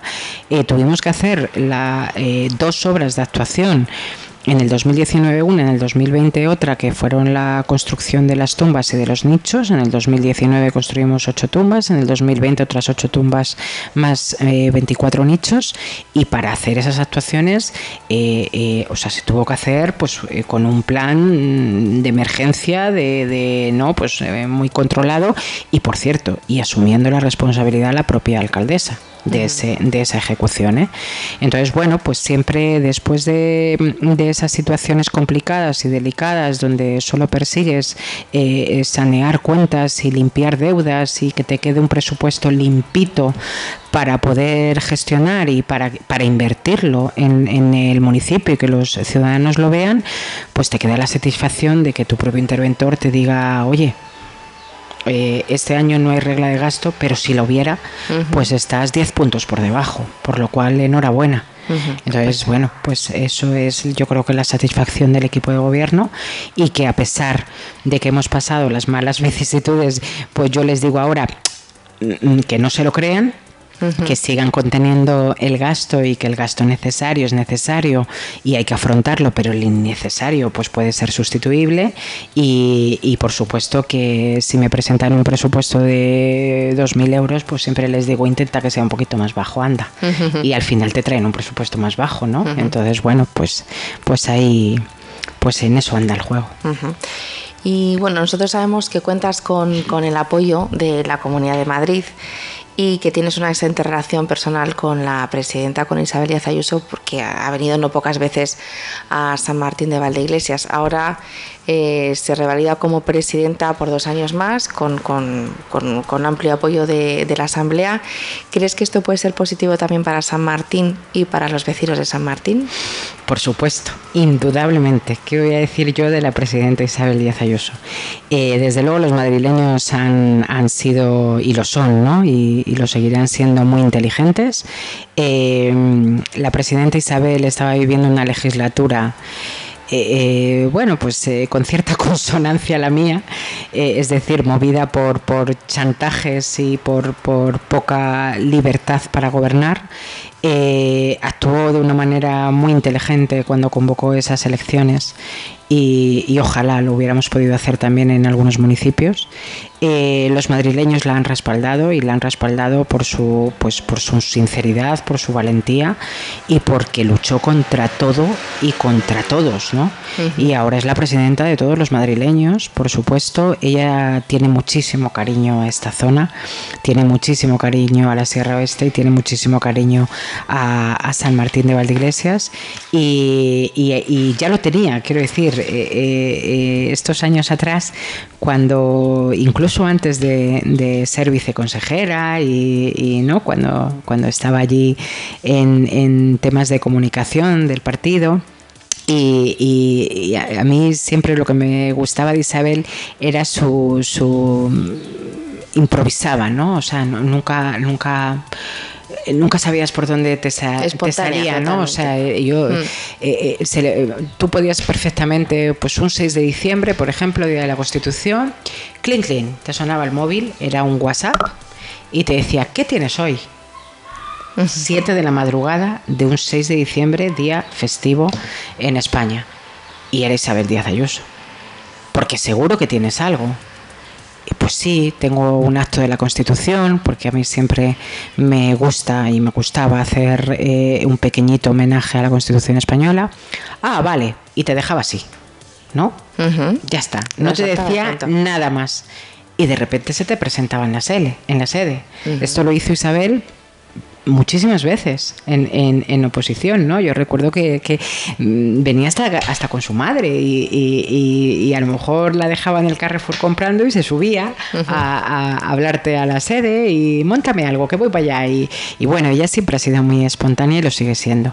Y desde luego, vamos, yo estoy tremendamente orgullosa de mi presidente, de la presidenta de todos los madrileños y es eh, lo mejor que, que, le ha podido pasar y lo mejor que tiene ahora mismo San Martín de Valdeiglesias. Pues son las 20, 36 horas, ya nos queda poquito de programa. Ya ha pasado tanto. Ya ha pasado, ha pasado como un suspiro, pero bueno, ha pasado. Y acercándonos hacia el final, quería retomar un poco la parte humana y leer eh, literalmente em, un, bueno, un breve texto. Es, es, un post que escribió la propia alcaldesa este fin de semana eh, por un acontecimiento que, bueno, pues eh, unos vándalos que, que, entraron en la, en la finca de, de, su padre que se dedica, bueno, pues como mucha gente sabe en el pueblo, a cultivar sus viñas, a hacer su vino y entonces le, le bueno, llevaron a cabo un importante destrozo. Y entonces la alcaldesa escribía esto. Llevo más de dos años soportando insultos, injurias, calumnias, pinchazos en las ruedas de mi coche y otros sabotajes varios y siempre he sido cauta, silenciosa y respetuosa. Pero hoy os lo voy a decir alto y claro. Sois unos cobardes, unos miserables y personas con un alma muy negra. Vuestra única arma es la maldad hacer daño gratuito y sembrar sufrimiento en la gente para que os tenga miedo y dejen de luchar por lo que creen y por su libertad. Y aunque es muy triste y duelen las entrañas cuando ves a tu padre, un hombre de 75 años cuya única pasión es cuidar las viñas de mi abuelo que mi abuelo le dejó, llorar por no comprender la razón de tanta maldad al asaltarle su finca y destrozarle el fruto de su trabajo, que son sus cepas, no vais a conseguir que yo me vaya de mi pueblo, porque soy la alcaldesa a la que los vecinos eligieron y solo ellos tienen el poder de votar a sus gobernantes. No vais a conseguir que deje de luchar por la libertad de este pueblo y de sus gentes, porque el municipio es de todos y no vuestro. Papá, efectivamente tú no haces mal a nadie, todo lo contrario, ayudar y trabajar para los demás, pero eres el padre de una alcaldesa del Partido Popular de San Martín de Valdeiglesias, y eso es lo que no soportan los cobardes, que se lían a palos con tu propiedad. Su ira y su odio no les llevarán por buen camino. De eso estoy segura.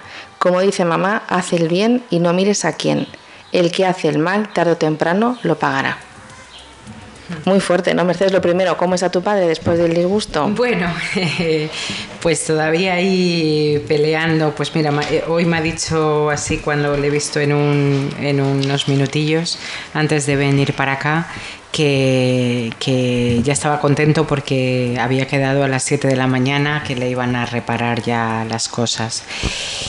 Eh, pues sí, eh, eh, muy fuerte, muy incomprensible.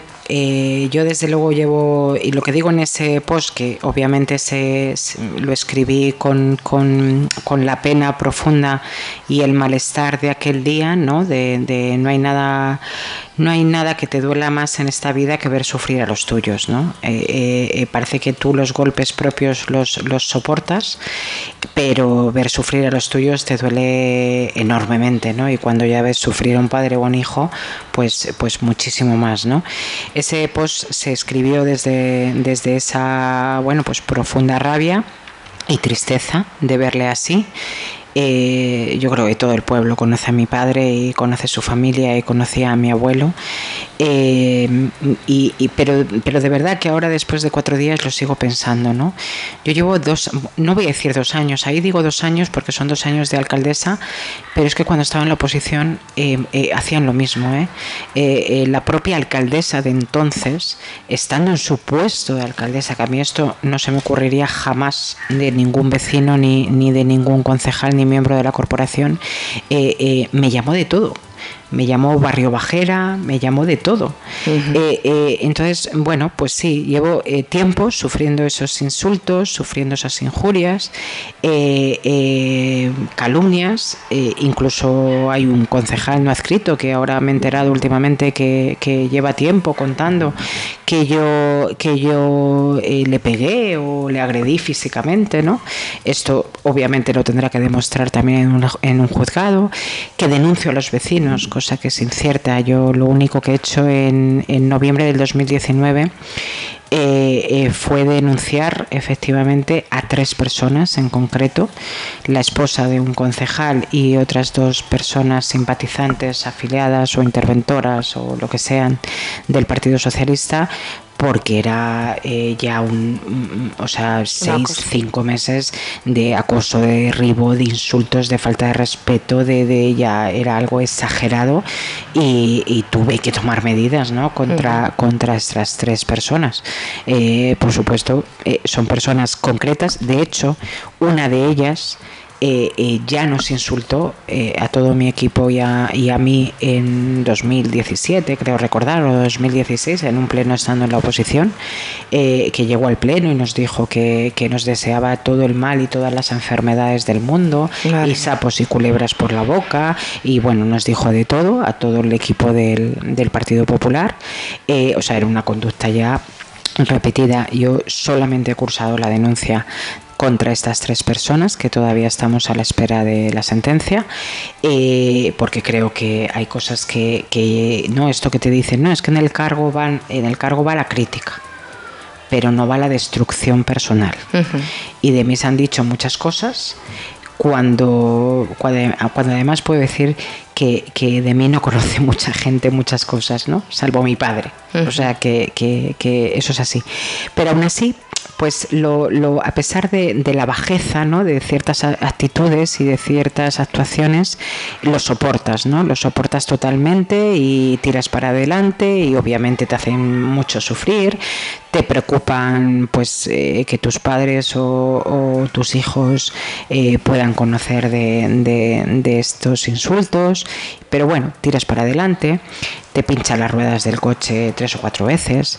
Yo no voy ya con mi coche al ayuntamiento, Yo me voy todas las mañanas con mi padre y me, me, deja mi padre en el ayuntamiento porque, porque, hombre, ya después de pagar tres veces las ruedas de tu coche, pues, pues ya, te dice tu padre, hija, déjalo en el garaje que yo te llevo y, y demás, ¿no?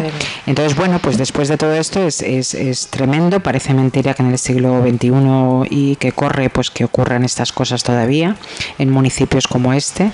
Eh, pero claro, ya lo de esta, lo de este fin de semana, pues ha sido un acto vil eh, eh, cobarde, con muchísima maldad. Todos los que han ido a ver la finca, eh, todo el mundo lo ha dicho, ¿no? Que era un acto totalmente malintencionado y, para hacer daño, ¿no?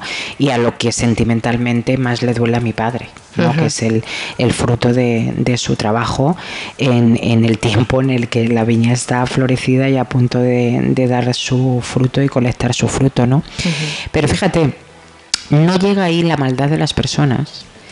Eh, eh, yo lo que hubiera hecho en este caso como representante del Partido Popular y en oposición y en algún y en algún acto lo hice, yo lo que hubiera hecho desde luego eh, es er, manifestar nuestra repulsa como grupo político a todo, a todo este tipo de actos vandálicos y violentos. Y violentos. Es lo que, lo que tenemos que hacer los que consideramos que somos representantes de la ciudadanía.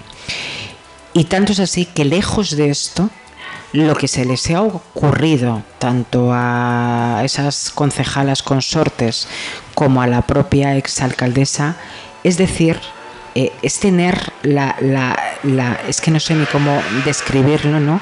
Es tener la mala fe de decir que hemos provocado nosotros el mismo daño, o sea que yo me he liado a palos con las cepas de mi padre, para, para dar pena o para ser protagonistas de la noticia. O sea, esto me parece, eh, eh, eh, vamos, ya alcanza los, los más bajos niveles del infierno, ¿no? Y de hmm. las malas personas. Es un retorcimiento mental. Es, es importante esto, es importante, ¿no? Hmm. Y, y, bueno, y lo que no entienden estas personas, pues que este tipo de cosas tienen que traer sus consecuencias, ¿no?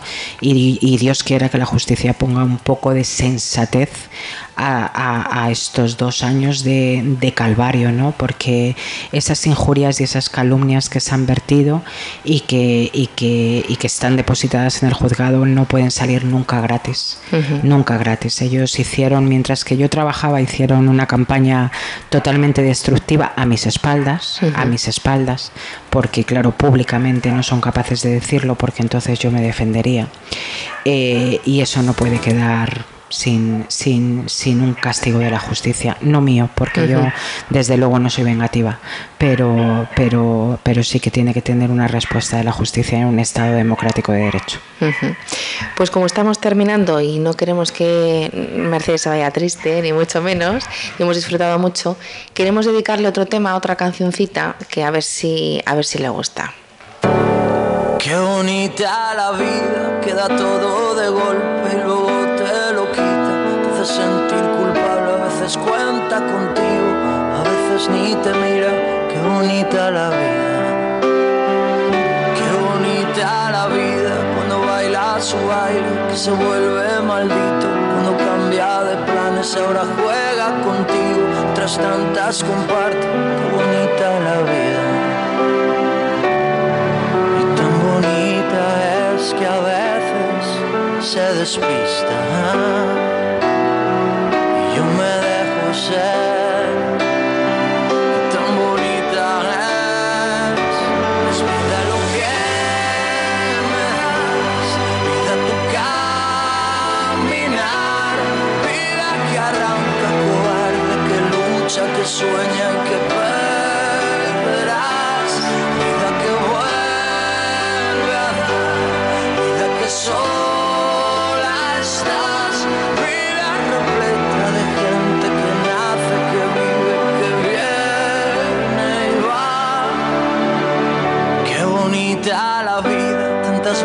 enorme, te acaricia y te mima, te hace sentir tan grande, a veces eres un niño, a veces enemiga, qué bonita la vida. Qué bonita la vida, qué regalo tan grande que luego te lo quita, te hace no ser de nadie, a veces un sinsentido, otras tantas gigantes, qué bonita la vida.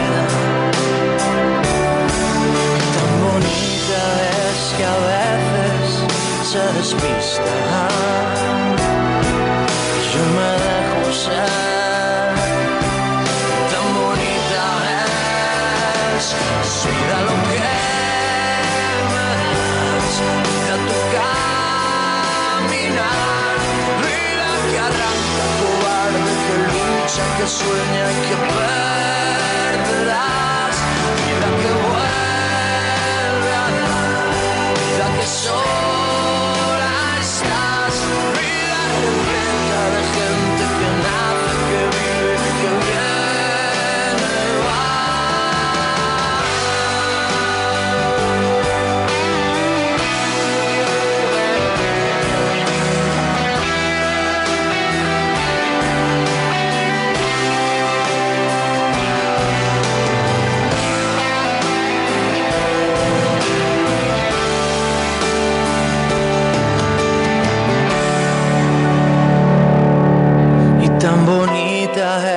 que a veces se despista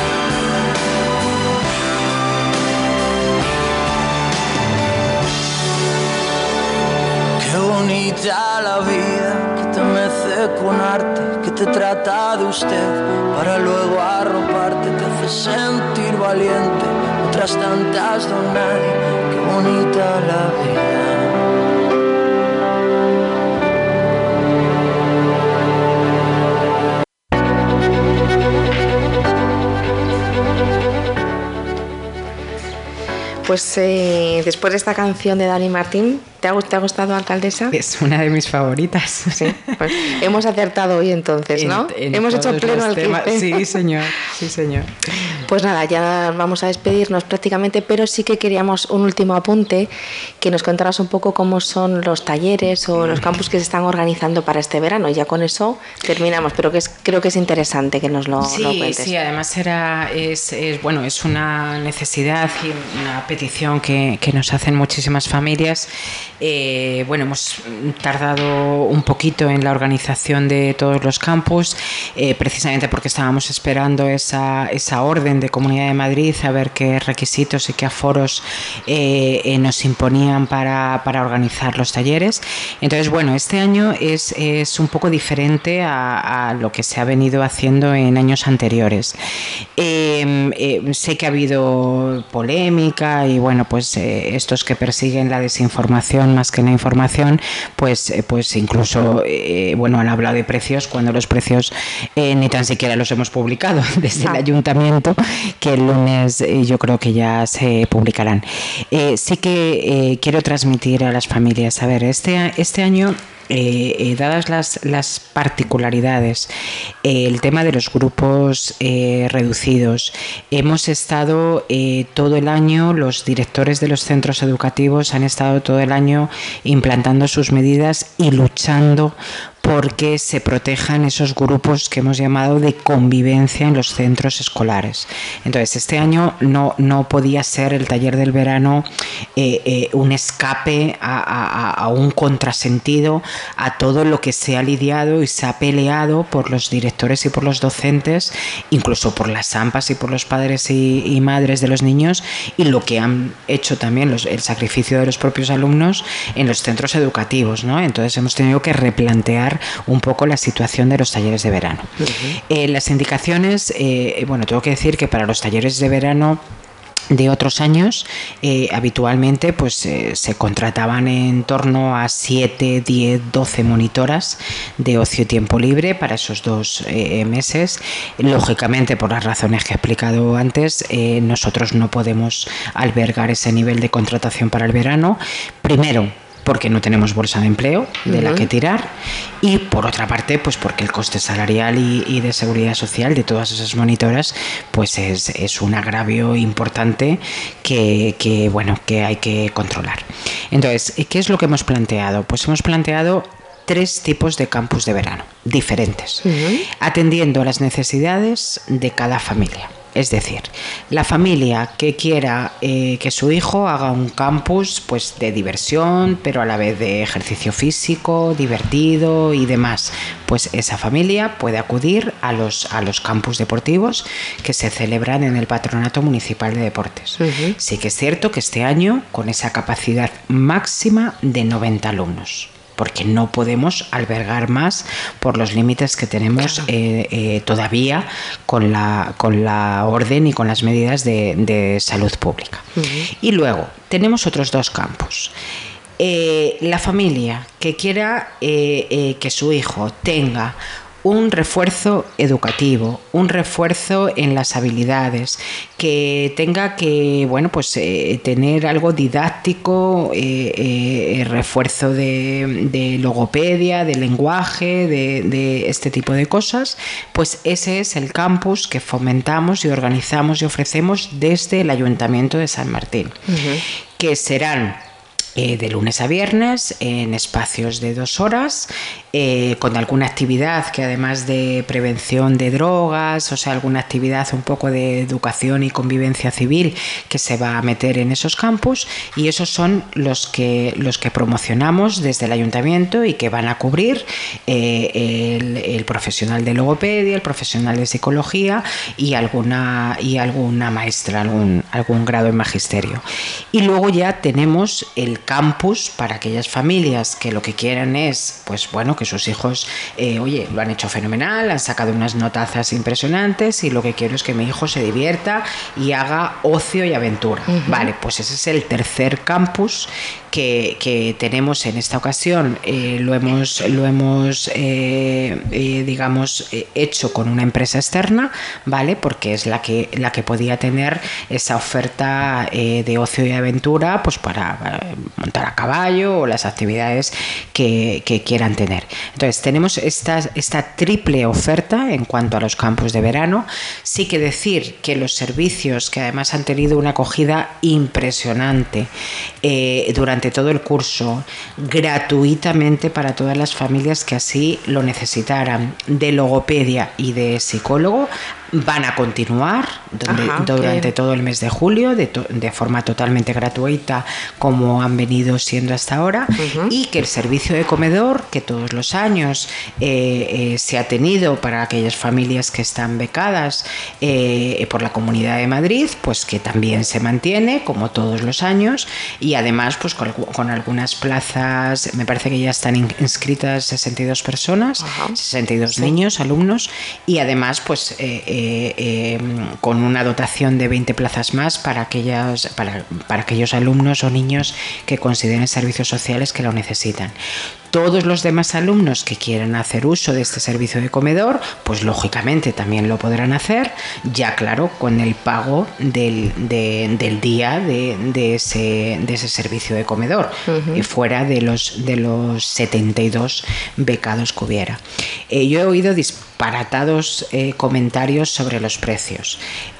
Los campus son diferentes, en eso estamos de acuerdo. el, tradicional campus era desde las 10 de la 10 y media de la mañana hasta la 1 y media de la mañana, por, por, hacer una comparativa, un día valía 15 euros, ¿vale? En los campos que ofertamos desde el ayuntamiento, que son eh, eh, a nivel didáctico, educativo, de habilidades, pedagógico, eh, serán desde las 11 de la mañana hasta la 1 y tendrá un coste no de 15, sino de 10 euros, ¿vale? Entonces, transmitir a las familias que hay esta, esta triple oferta de campus de verano en función de lo que que desee cada uno y lógicamente el campus que organiza y, plantea esta esta empresa de ocio y aventura pues lo gestiona ella como libremente quiera gestionarlo porque nosotros ahí desde el ayuntamiento no actuamos, nosotros actuamos en el, en el campus deportivo y en el campus de los talleres de refuerzo educativo. Pues nada, ya nos vamos a recoger el chiringuito, como digo yo. Ha sido un auténtico placer, alcaldesa Mercedes Arzalejo, tenerte aquí, que es tu casa. Esta es tu casa, ya lo sabes. Eh, ahora voy a dar yo una primicia. Antes la has dado tú, pues ahora la doy yo. Eh, todos los lunes, a partir del mes de julio, a partir del 5 de julio, contaremos eh, con la alcaldesa en un programa especial que hemos querido titular a ver, ¿sabes cómo lo hemos titulado? Uy, sorpréndame. Con un par de tacones. Ah. Así lo hemos. Interesante. y hemos dado el punto. Un par de tacones y, punto. Y punto. Así que nada, pues eso, esta es tu casa cuando quieras, además de los lunes, siempre que quieras, estaremos encantados. Muchísimas gracias por atendernos y dedicarnos estas dos horas de tu tiempo, que sé que tu agenda es, es muy complicada. Gracias a vosotros, estoy a vuestra disposición, a vuestro servicio y sobre todo, pues, pues bueno, será un espacio bonito para todos aquellos que quieran preguntar, reñir si hace falta o hablar, pues eh, no, supongo, ¿no? Digo, ¿no? Eh, podrán, podrán localizar al programa para, para, intervenir en esas charlas, pues nada, encantada. Y, y, también daros la bienvenida a San Martín en esta maravillosa radio. Y además de, habéis dejado los estudios estupendos, ¿eh? son, son cálidos, confortables. Pues muchas gracias. Y es un placer que te entrevisten además con esa mirada, Raquel. Así que muchísimas gracias también a Ramón, a José y a, y a Izan, que están ahí en, en cabina. Y bueno, y como siempre a, a todo mi equipo y, a, y también a José Castro, que sé que es colaborador vuestro. Sí. Así que un placer y nada, ya que estaremos Muchas para lo que deseéis. Pues nada, nos despedimos hasta el próximo día, que nos veamos o nos escuchemos.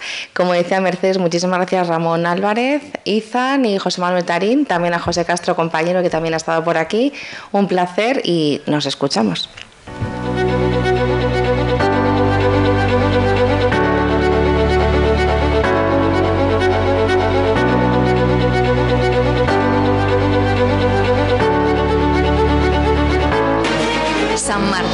Valdeiglesias, Villa de Madrid. Cultura, patrimonio, historia, tierra de vinos, gastronomía, senderismo, rutas a caballo, deportes acuáticos y mucho más. San Martín de Valdeiglesias, ven y vive tu propia historia.